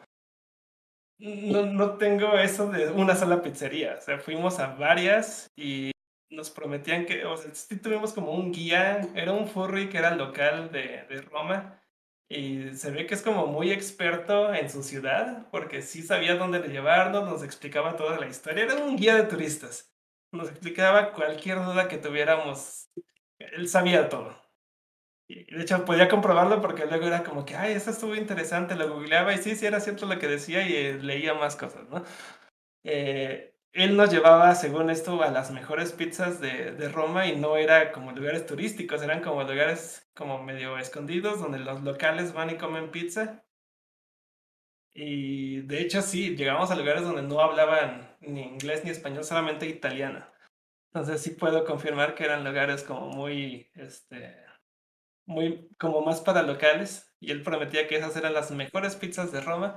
Y pues es que, ¿qué digo? Es una, es una tostada con una embarrada de, de jitomate, algo de queso parmesano, poco de carne. Pues no, no, no se me hizo nada especial.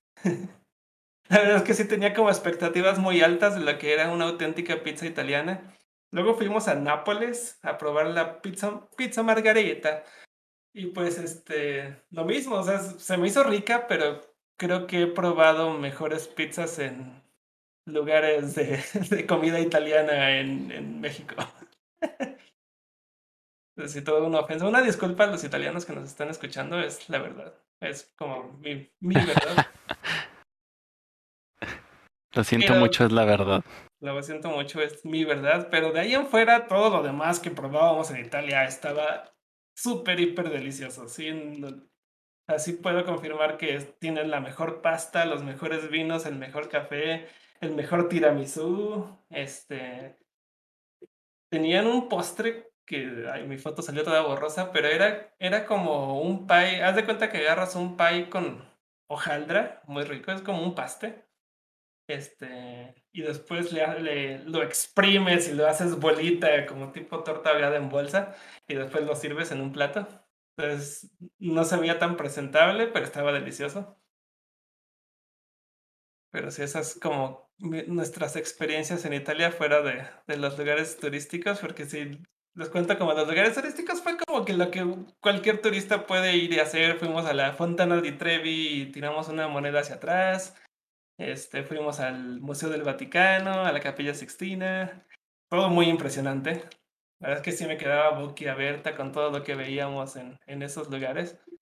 Eh, como un exceso de arte para mi, para mi cabeza, para mi cerebro.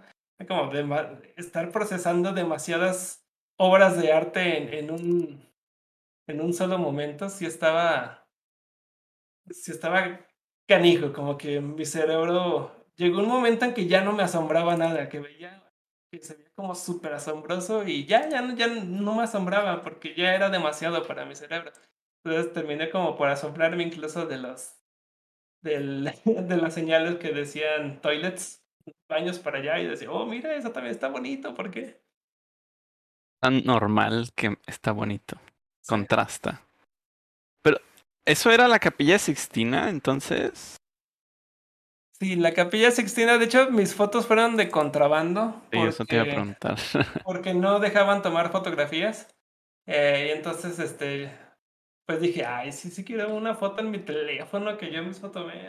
Menos una, sé que no va a estar buena y que puedo bajar imágenes mucho mejores de la capilla Sixtina en internet, pero le puse en modo selfie y tomé una foto discretamente, bueno, dos fotos. Y, y ya, así, impresionante la capilla Sixtina. Pero vienen cosas bien interesantes. Eh, estuvimos en un, en un crucero. Eh, ya en el crucero eh, sí estuvimos visitando lugares muy turísticos, como Pompeya, Nápoles, Pisa. De hecho, tuve que tomarme mi foto obligatoria en Pisa. El que mi amigo que me tomó la foto, este, creo que no tenía idea de, de qué trataba la foto y me tomó esto. Era un incompetente. Sí, cuando vi la foto fue como que te explico de qué trata, cuál es el objetivo de tomarte esta foto. ¿Qué dijo? Ah, es que pensé que estaba haciendo como que la torre te iba a aplastar. Entonces, este, la, pas- la pasamos al grupo, la pasamos al grupo que teníamos del viaje y alguien, pero rapidísimo, hizo la edición de que, ah, no, mira, ya te la corregí. Y pues, este, de todos modos, sí la volví a repetir, no fue como que la super gran foto, pero, pero ahí está, era una foto obligatoria. Obviamente sí vimos, o todo lo que todos quieren ver es que ver a todas las demás gentes haciendo exactamente lo mismo, sí había como 50 turistas por segundo haciendo exactamente la misma pose. Eh, pero creo que lo, lo que está interesante de, de contar ocurrió principalmente en el, en el barco, en el, en el crucero. Eh, éramos 16 furries en el crucero y siete de nosotros llevamos fursuits. Entonces, eh, sí salíamos en, en fursuit al crucero, en el crucero. Aquí no somos seis, ¿dónde está el otro? Bueno, sí éramos siete. Creo que aquí sí somos los siete. Un, dos, tres, cuatro, cinco, seis. Ay, nos falta uno. Aquí es- falta. Sí sé quién falta. Hassel, no sé por qué no estaba en esta foto grupal. Eh, salíamos. Ah, mira, aquí sí somos los siete. Salíamos en el, al, crucero. Hacía muchísimo calor, pero pues vale la pena. Sí es como muy divertido. Eh, hacía mucho, mucho calor. Eh, toda la gente, le encantábamos a toda la gente, toda la gente que estaba en el barco, también al, al staff del barco, estaban muy emocionados, todos se tomaban fotos. Este, fue muy peligroso salir al deck superior donde estaban las albercas, porque de pronto todos los niños, todos los niños salían de las albercas y corrían a abrazarnos, era como, oh no. Eran niños con cloro. Pero bueno, no Ah, los- sí es cierto, no los, no los podíamos detener, pero pues este.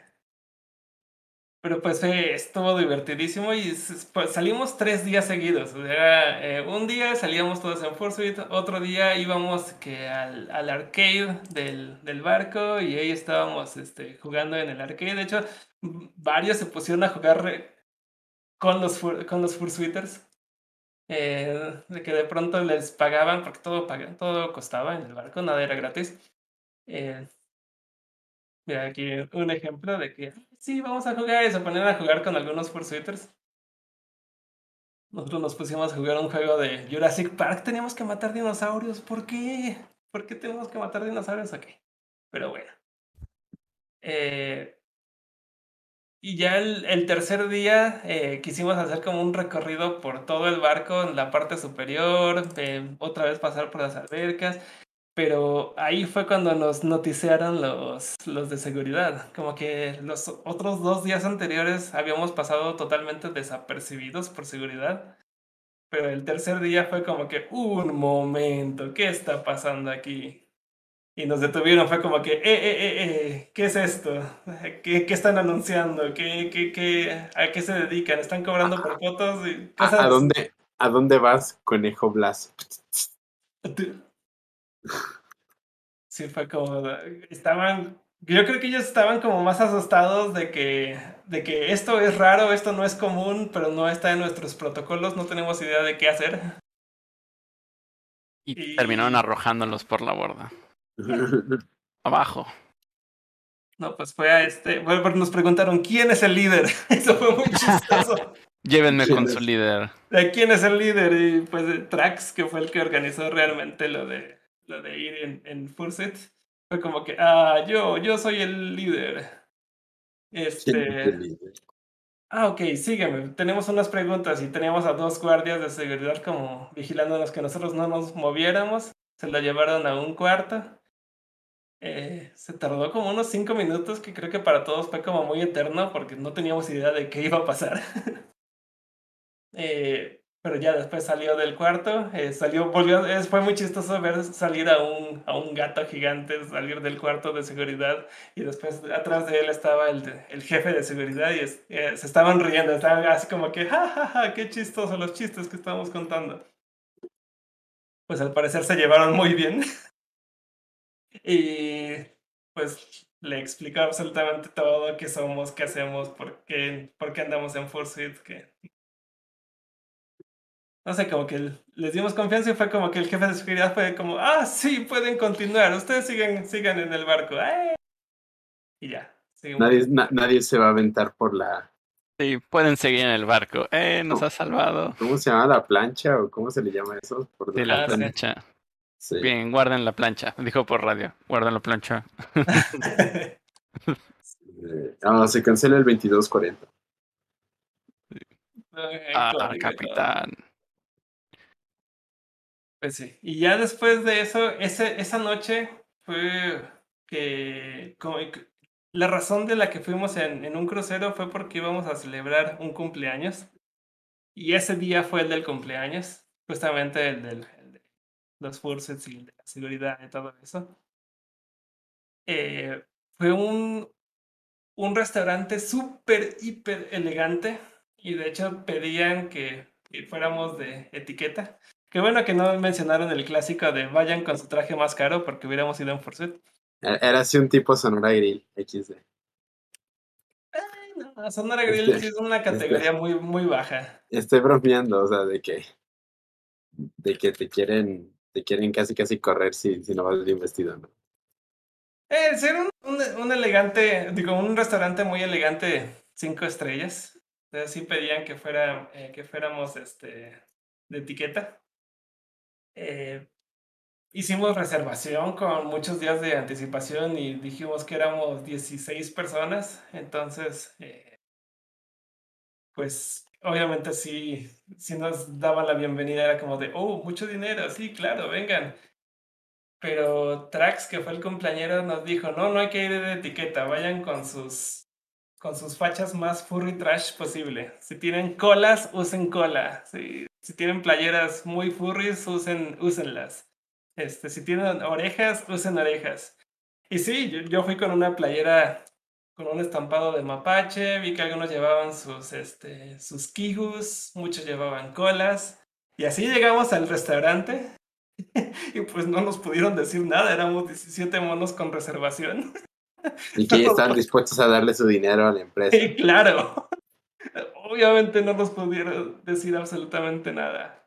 Y así entramos, entonces todo, todo chido. Eh, como Sí, de hecho, justo, en contra del sistema.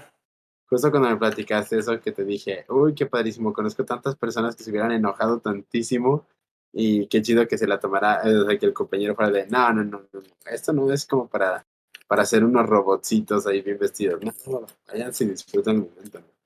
Sí, sí, totalmente. Era una protesta antisistema, Juidel, cual disfruten el momento. Es. ¿Qué es esta restricción? Vamos a violarla ahora mismo. Ajá, exactamente.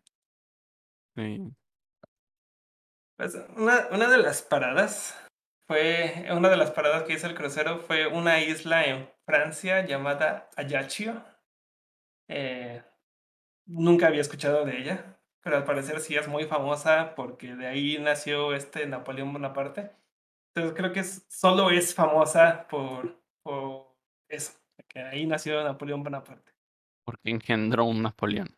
Pero la verdad es que eh, no era mucho del interés de nadie, pero aún así, o sea, del nadie de nuestro grupo, eh, de que pues no, no, vamos a ir a museos sobre Napoleón Bonaparte ni nada de eso.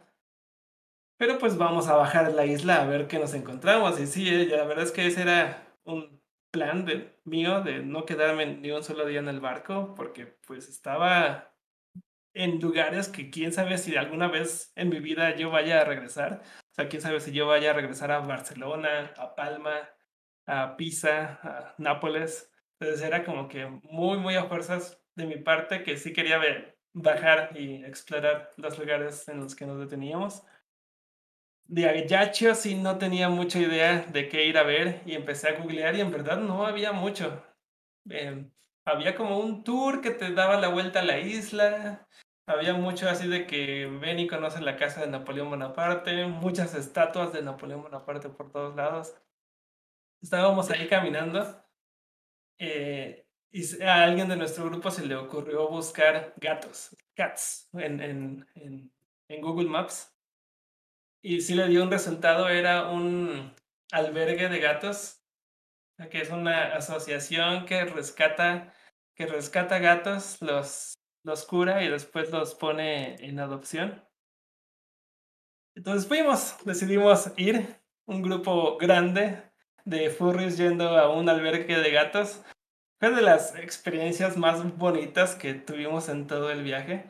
Obviamente las, las personas, la, la, persona que nos recibió eh, estaba muy confundida, ni siquiera hablaba eh, inglés, eh, solo hablaba francés. Y como que no sabía qué es lo que queríamos y como que le fui a hablar a una de, de sus compañeras, la, su compañera sí hablaba inglés y ya le platicamos, ah, pues venimos en el crucero, queremos ver gatos. Ah, sí, pásenle. Nos, nos, dejó pasar al albergue, empezamos a, a, ver gatos, empezamos a acariciarlos, muy lindos todos los gatos, muy, este, muy queribles. Y pues sí, se veía que algunos habían estado como en situación de calle, algunos este, todavía seguían en rehabilitación.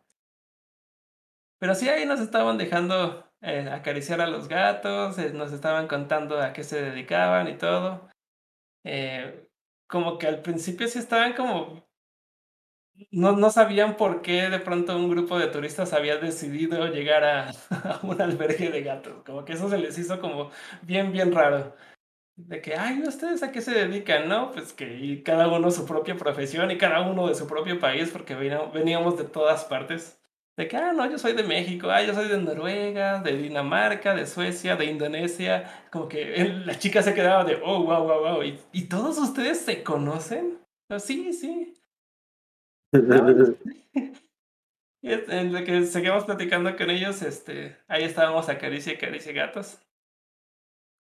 Eh, y ya después, este, antes de irnos, pues eh, fue como que, ay, ¿y, ¿y, ustedes este, reciben donaciones? Sí, recibimos a veces donaciones. Ah, pues aquí viene una donación y les dimos una donación entre todos.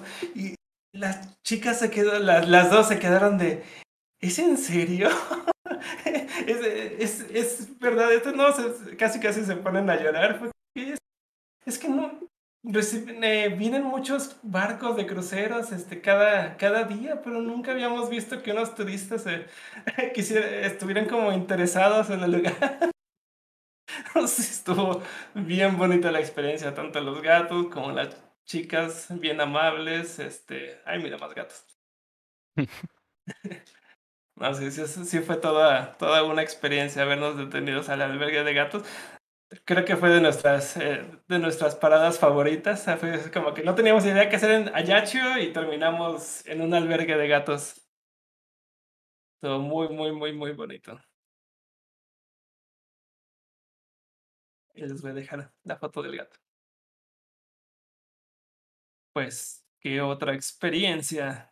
Ya fueron las experiencias del crucero. Ya después eh, regresamos a regresamos al aeropuerto de Roma.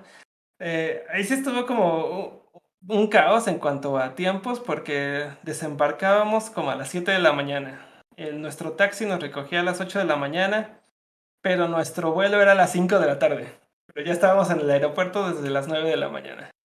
Entonces fue como de, oh no, ¿qué, qué vamos a hacer en el aeropuerto tanto, tanto tiempo? Eh, pues eh, éramos un grupo de puros furries, muchos llevaron sus Nintendo Switch, los conectaron entre todos ahí estábamos jugando Mario Kart, otros estaban jugando juegos de cartas tipo Magic. Y ahí es cuando me ponía a pensar, sí, creo que es mi tipo de personas con las que me gusta juntarme. Sí, son furries. Sí, Furries son- siendo me furries. encantan, sí. Sí, como que todo, me hacía pensar todo. ¿En qué, qué otro grupo hubiera llegado yo a, a que todos estuviéramos de acuerdo en ir a un albergue de gatos? ¿Qué otro grupo hubiera estado de acuerdo con ir a un restaurante con vistiendo colas y kigurumis? No sé, se, se me hizo como, como bien padre, como que siento que como que sí pertenezco de cierta forma. como que no, no es como cuando iba de viaje con mis amigos de la, de la prepa y todos como que queríamos pretender ser algo más. Como que aquí es como que cada quien es como es y así nos aceptamos. Que de pronto en Roma eh, nos deteníamos en una tienda de peluches y varios de ellos salían con peluches. Sí, Otros ya tenían, ya tenían peluches en su mochila. no sé, de ese tipo de cosas que pienso, sí, es el tipo de gente que me agrada. Como dice Ángel Gonzalo Carrillo, las maravillas del fandom furry, ¿sí? Exactamente. Entonces sí, el, tiempo en el aeropuerto se nos hizo rapidísimo. Estuvimos platicando, jugando videojuegos, este... Hecho, le hicieron burla de que, oigan, el, los anuncios del, los anuncios del Switch sí se hicieron realidad. Sí me acuerdo que en el anuncio de Nintendo Switch salían como personas jugando en el aeropuerto. Desafortunadamente, en el aeropuerto de Berlín, creo que ese ya es como mi aeropuerto maldito. De hecho, Pasaron no- varias cosas. Sí, no, de hecho no, le- no les conté que cuando fui de, cuando llegué de México a Berlín, eh, llegué a Berlín, estaba esperando mis maletas en la banda de, de maletas y no llegó la mía. Es como que, oh, la primera vez en la vida que me pasa eso. De las tantas cientos veces que he viajado, nunca me había pasado eso de que no llegara mi maleta. Me pasó por primera vez.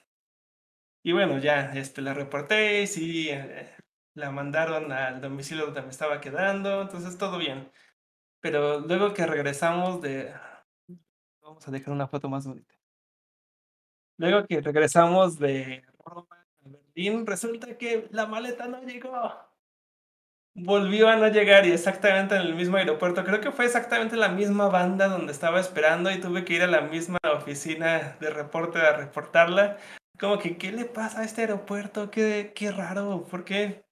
Mm, Justamente nunca me había pasado y en este viaje me pasa dos veces y en el mismo aeropuerto. Ya. Pues bueno, fue que la reportamos. Afortunadamente eh, yo tenía un AirTag en, en mi maleta y pude traquearla y sí vi que estaba en otro aeropuerto, no estaba donde, no estaba en el aeropuerto donde yo estaba. Qué lata. Bueno, ya la reportamos y pues que va a llegar, eh, va a llegar cuando la encuentren a nuestro domicilio. Ok. Y ya esa noche, de hecho esa noche pedimos pizza. Fue como que vamos a pedir una pizza que no sea italiana. Sí. ¿De qué la quieres? Hawaiana. Sí, con piña. Sí, pedimos pizza, pizza hawaiana. Guácala, piña. No, pues, al- afortunadamente también a Track le, le gusta mucho la pizza con piña. Y pues pedimos un par de pizzas con piña. Una tenía como un picante, era como que con picante sin picante. Yo fue como que sí, póngale picante. Y sí, son cosas que no pican realmente. Un Pero poquito picante.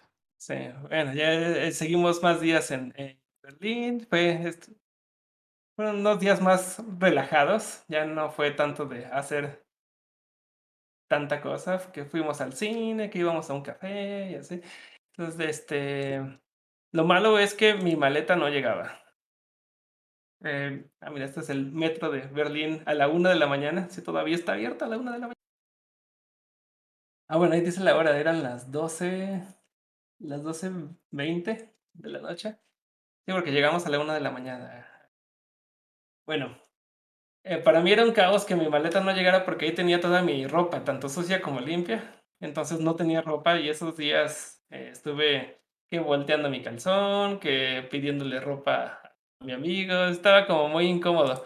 Y por más que nos contactábamos con la aerolínea, no, no llegaban. O sea, decían, ah, no, es que no hemos encontrado una maleta.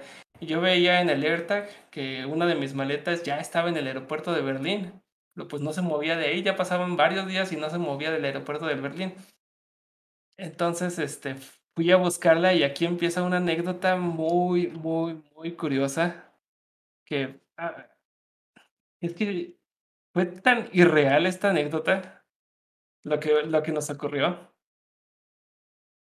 Pues eh, decidimos que como ya era demasiado tiempo el que había pasado y no llegaban nuestras maletas, voy a poner una foto, otro, otro de Fursuiters, en la que cuenta esa anécdota.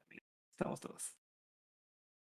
Eh, como eran varios días y no llegaba la maleta, yo ya necesitaba cosas de, que tenía en la maleta, entonces decidimos ir, ir directamente al aeropuerto y y reclamarla porque pues yo tenía exactamente la ubicación de dónde estaba mi maleta por el AirTag, entonces podía ir y reclamarla, decirles, miren, aquí está. Entonces fuimos directamente y nadie sabía decirnos dónde teníamos que ir a, a reclamar sobre el equipaje, nadie, nadie conocía esa información en el aeropuerto. Hasta que de pronto alguien nos dijo, ah, sí, vayan a Lost and Found, como al cuarto de objetos perdidos como que, órale, eso existe. Empezamos a buscar en el mapa del aeropuerto y no, eso no existía. Pero nos encontramos un cuarto que se llamaba Baggage Claim, reclamo de equipaje, entonces dijimos, pues esto tiene que ser. Resulta que el reclamo de equipaje era una puerta, parecía como una puerta de un apartamento, como de una casa, con su timbre y todo. Era como su timbre con interfón. Entonces fue como que, ¿y qué? ¿Tocamos? tocamos, hay alguien en casa, entonces tocamos el timbre y sí, como a unos, unos cuantos minutos después sale alguien y nos dice, ah, este, ah, sí, ¿a qué? ¿De qué aerolínea vienen? Ah, venimos de, venimos de Lufthansa. Ah, pásenle. ¿Qué? Ok. Como que estábamos preparando nuestras identificaciones, este, nuestro... Pases de abordar. Nuestros pases de abordar que los teníamos guardados, nuestras etiquetas de, de nuestro equipaje, pero no fue así como que, ah, vienen de Lufthansa, ah, pásenle, pásenle a mi casa. Pasamos y era un cuarto lleno de maletas, cuarto relativamente mediano, estaba lleno de maletas. Y pensé que ahí es donde nos iban a dar las maletas, pero vi en mi aplicación y no, ahí no estaba mi maleta, entonces dije, ay no, qué coraje, entonces, ¿dónde estará? Pero ahí no nos detuvimos, ni siquiera nos dieron chance de que ahí las buscáramos. Pasamos por otra puerta y de pronto ya estábamos dentro del aeropuerto, dentro de las puertas de abordaje, donde están todos los pasajeros que ya pasaron por seguridad y que ya presentaron su ticket para poder tener acceso a esa área. Y de pronto nosotros solo por tocar esa puerta y decir que veníamos de Lufthansa ya estábamos ahí. De hecho, mi amigo llevaba mochila. No pasamos por seguridad, no pasamos por ningún filtro de seguridad y ahí estábamos. Pues seguimos caminando y nos llevaron a una puerta. Pasamos la puerta y era como un hangar gigantesco, un hangar de aeropuerto, pero gigantesco, llenísimo de maletas. Eran puras maletas, eran calles de maletas porque todas estaban organizadas como en fila para que uno pudiera como caminar, caminar por esos pasillos de maletas. Y fue como, la chica que nos llevó ahí fue como que, ay, aquí, aquí busquen su maleta y nos dejó ella se fue. Y entonces nosotros ya teníamos a nuestra merced buscar entre miles y miles de maletas. Lo bueno es que con la aplicación y el AirTag pude encontrar mi maleta como en tres segundos. Fue como que, ah, sí, sí está mi maleta aquí a 200 metros y, y la aplicación me fue llevando con una flechita. Y de pronto, ah, ya, ya encontré mi maleta, aquí está. Eh, genial, este, ahora vamos a buscar la de mi amigo.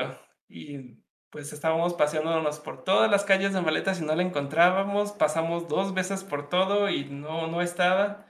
Y él estaba bien preocupado. Fue como que, ay, entonces mi maleta es la perdida. Por... Hasta estaba haciendo corajes de que no, yo tengo que comprar uno de esos AirTags, es bien útil.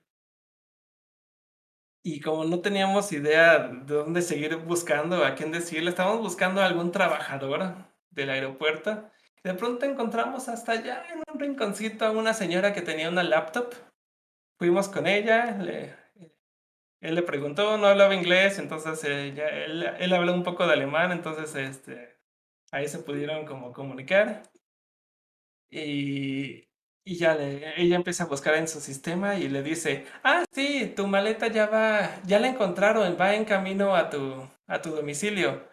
Oh, esas son buenas noticias. Bueno, genial, muchísimas gracias. Nosotros ya encontramos este, la otra maleta. Ah, sí, perfecto. Este, ya pueden, ya pueden irse.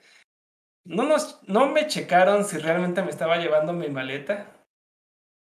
Mi amigo pudo haberse agarrado otra, porque tampoco checaron eso. Eh, salimos de ese hangar y ya, ya llevaba mi maleta y ya estábamos en el aeropuerto, saliendo del aeropuerto como cualquier otro pasajero. Y salí del aeropuerto. Nadie me checó mi maleta, nadie me checó si me estaba llevando mi maleta correcta. Nunca nos pidieron identificación, nunca nos pidieron nuestra etiqueta de maletas, nunca se cercioraron que no nos estábamos llevando ninguna maleta de más. Fue bien extraño. Ya cuando estábamos como de, de vuelta en el tren de camino del aeropuerto de vuelta a Berlín, estábamos como analizando todo lo que habíamos vivido y fue como que esto no ocurrió, esto fue como un sueño ahorita nos vamos a despertar y fue como que, ay, sí, por eso tanta, tanta cosa tan ilógica, era un sueño, pero no, o sea, sí había pasado todo eso. Sí fue como bien, bien extraño, no sé si le confían demasiado a toda la gente, a todos los pasajeros, como a ese punto de honestidad, no lo sé, pero sí se me hizo como bien, bien curioso. Pero bueno, ya llevaba mi maleta, era lo, lo importante. Por fin tuve ropa limpia. De hecho, bueno, como un, pequeño, una pequeña pausa respecto a eso, creo que yo sí empezaría a considerarlo de buscar un pequeñito segurito de viajes, eh, ya sea aliado una tarjeta o algo así, porque luego sí he escuchado que si te pierdes tu maleta, te, te dan como una cantidad de dinero para ropa mientras la encuentran, o cosas así. Ah, puede ser.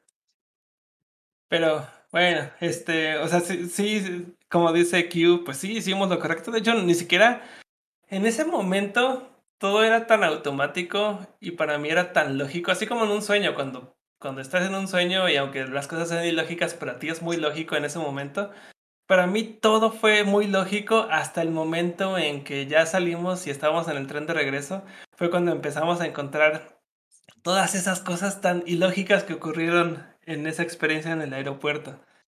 Porque sí, a mí no me, nunca me cruzó la, por la cabeza ningún tipo de maldad, ¿no? Fue como, como de, ay, no me están vigilando, déjame llevo otra maleta. Nunca ni siquiera me cruzó por la cabeza.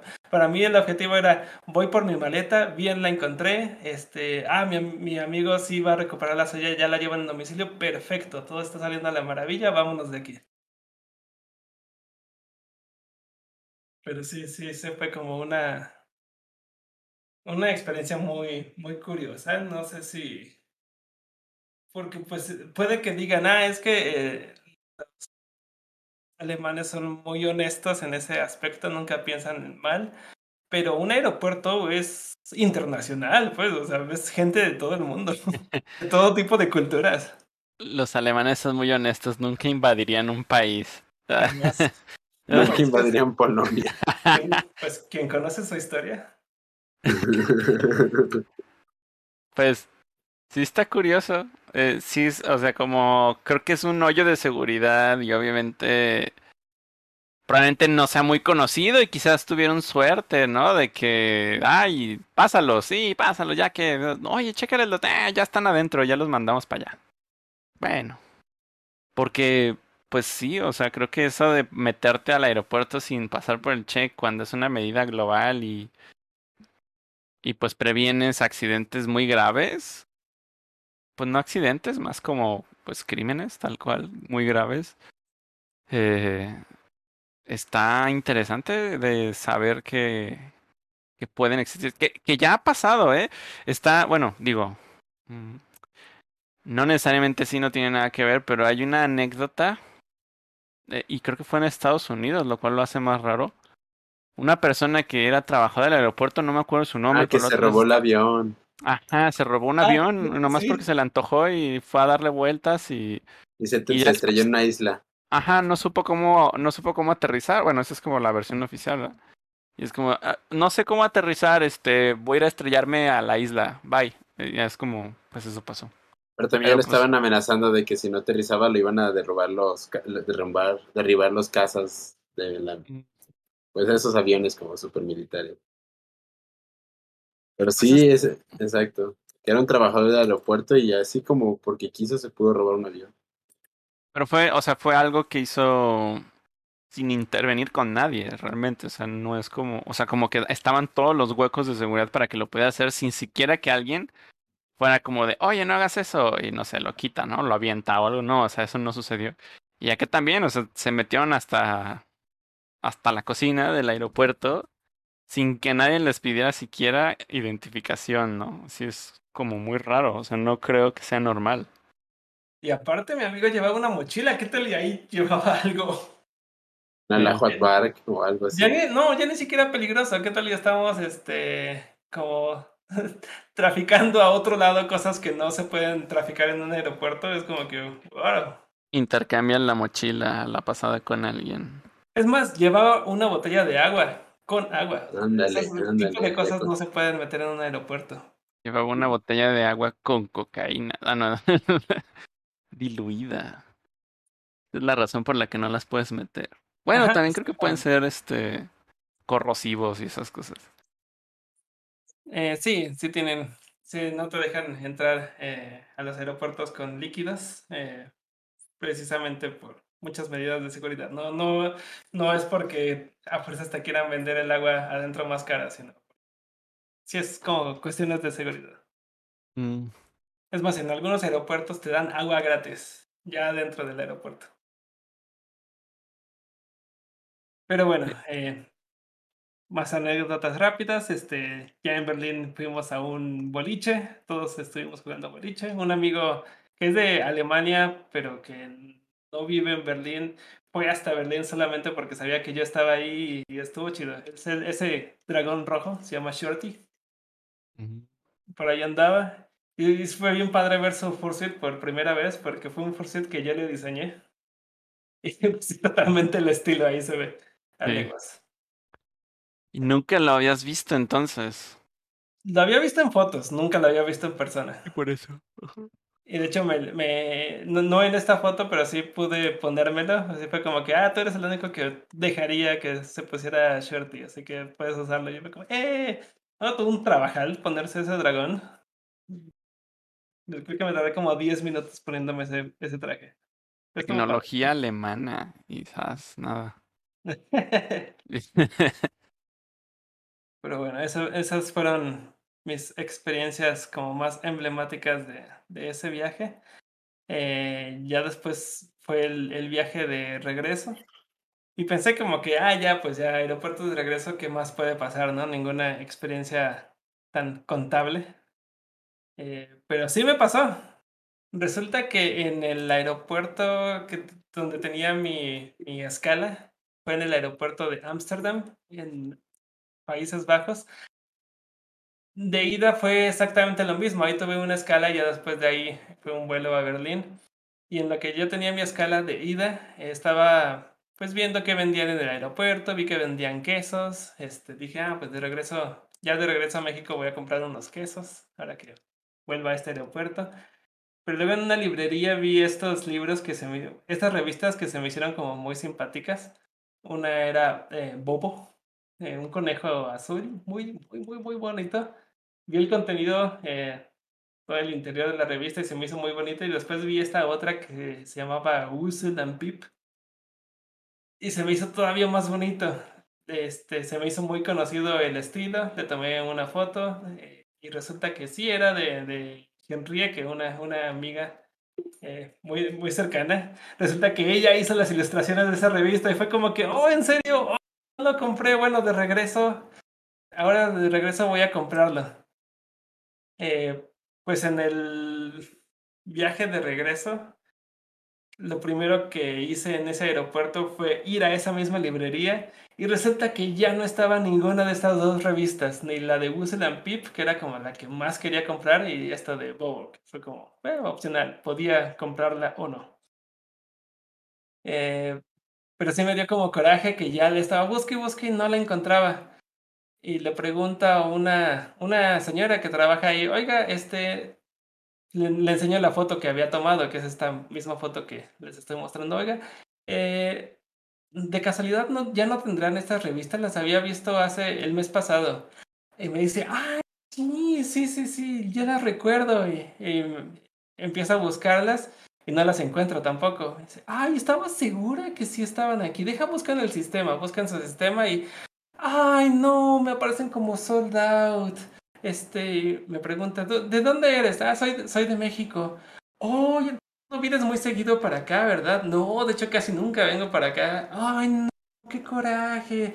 Entonces no vas a poder venir porque nos las van a reabastecer, pero en una semana. No, pues en una semana yo no estoy aquí.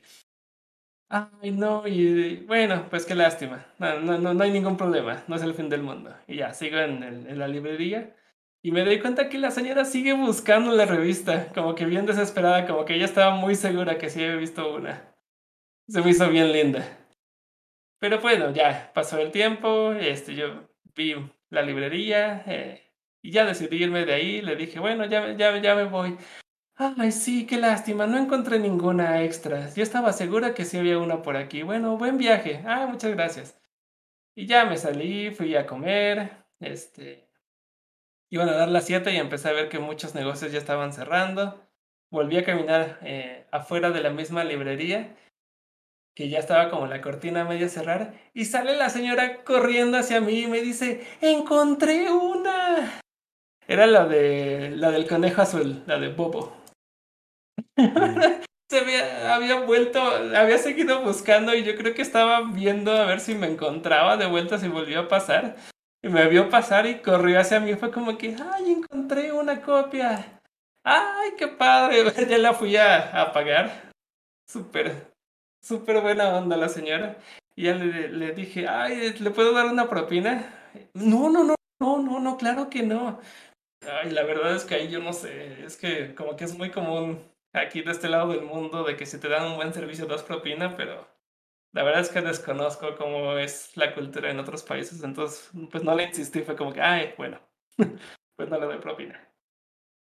Eh, pero sí, compré esa, esa revista, se me hizo como una muy, muy bonita anécdota, que la señora en verdad estaba como bien dedicada a encontrarme una revista y después, pues, wow, no sé, me recordó yo soy muy malo para las caras, pero pues ella como que se memorizó mi cara. A lo mejor no veo a muchos mexicanos pasar muy seguido.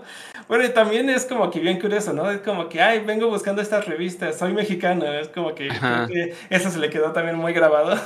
no le explicas, o sea, no le dijiste como de, bueno, la estoy buscando también porque conozco a la persona que la hizo o alguna cosa. Solo como te quedaste en quiero esta revista y punto. Ajá, sí, sí, solo me quedé en quiero esta revista, punto. Marco no es, no es lo suficientemente extrovertido como para dar más opciones de pláticas.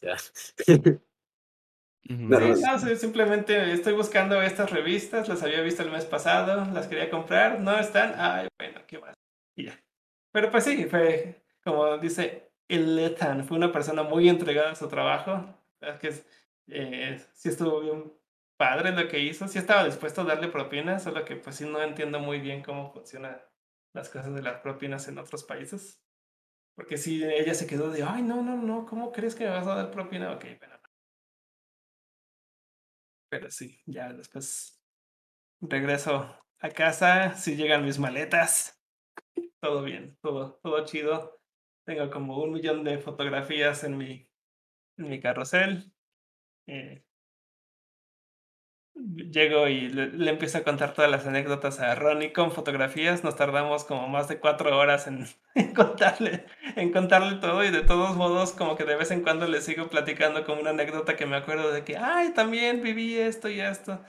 Que sí fue como un shock cultural muy fuerte, como que no nada más fue ir a andar de turista, como que es muy diferente ir y decir, ay, sí, voy a ir de turismo a, a Europa, a ir y estar con, un, con una persona local, con un, con un amigo, y que ese amigo esté eh, como organizando actividades que sabe que podemos hacer eh, y que no son tan turísticas como eso de ir a, a andar en kayak, que vamos a cruzar la frontera a Polonia y realmente no hay nada en Polonia, pero vamos a tomar un café allá. Este, no sé, como que ese tipo de cosas y que él también sea como, bueno, a mí eso, eso, eso me gustó mucho, que él como que tenía todas estas opciones de actividades. Eh, no fue como cuando a veces llegas a un lugar que no conoces con un amigo y, el amigo como que tampoco tiene idea de dónde llevarte y siempre te pregunta, ¿qué quieres hacer? Pues no tengo idea. ¿Cómo, ¿Cómo voy a saber qué quiero hacer si estoy en una ciudad completamente nueva? Entonces para mí eso se me hizo padre, como que ya conocemos muy bien eso, eso de recibir a alguien eh, extranjero o no local y darle opciones de, qué hacer. Eso, eso se me hizo bien chido.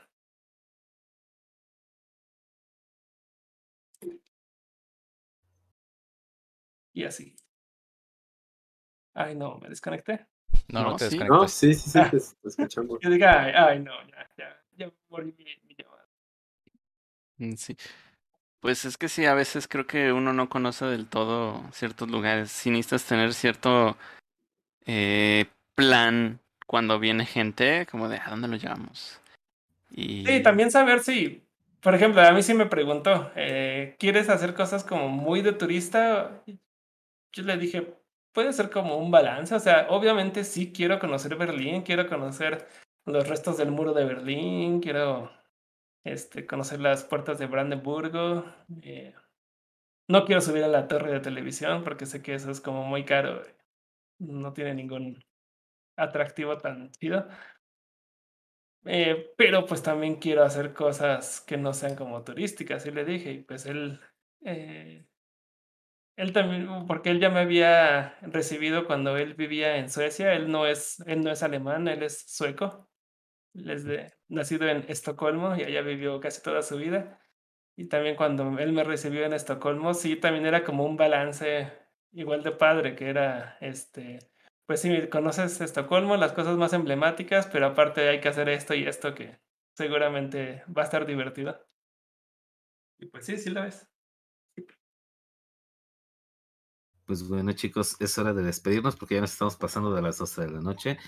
Así que, pues es hora de ir a, la- a hacer la meme. Pasen bonita noche. Despídense todos. Pero por apenas se iba a poner bueno. ¿Mandé? ¿Cuál, Apenas se iba a poner bueno. apenas iba- ¿Cuál, cuál ir a dormir? ¿Cuál ir a dormir? Es hora de ir a cenar. Ay, Sí. nomás. La Bueno, salud. sí. Ahorita con, sí. con nuestro patrocinador, el señor Carlos Slim, ¿Ah, sí? vamos a, Sí. A Sanborns. Sanborns. Los Ah. No será la casa de Toño, pero pues, está bien. Casa del Sanborns. No, La sé si nos vemos dentro del siguiente programa, porque el siguiente programa eh, caería, eh, parece que el 16 de septiembre, y no sé si tengamos programa. Entonces, si no, los veremos tal vez este uno No, sí, después una de noche este mexicana, 23, así sí. que Sí. El Una noche 16, mexicana con pozole aquí. Porque además el 16 no se suele hacer algo, ¿no? Se hace del 15 al 16. Sí, de hecho, la, la- Exactamente. la no- la noche del 15 al 16. eh. Es, es la Nochebuena mexicana, el 15. Ujú. Así es. Pero bueno, chiquillos, vámonos entonces a cenar. Pasen bonita noche. Dale, Bye. Bye. mucho. Bye Bye. bye. Ay.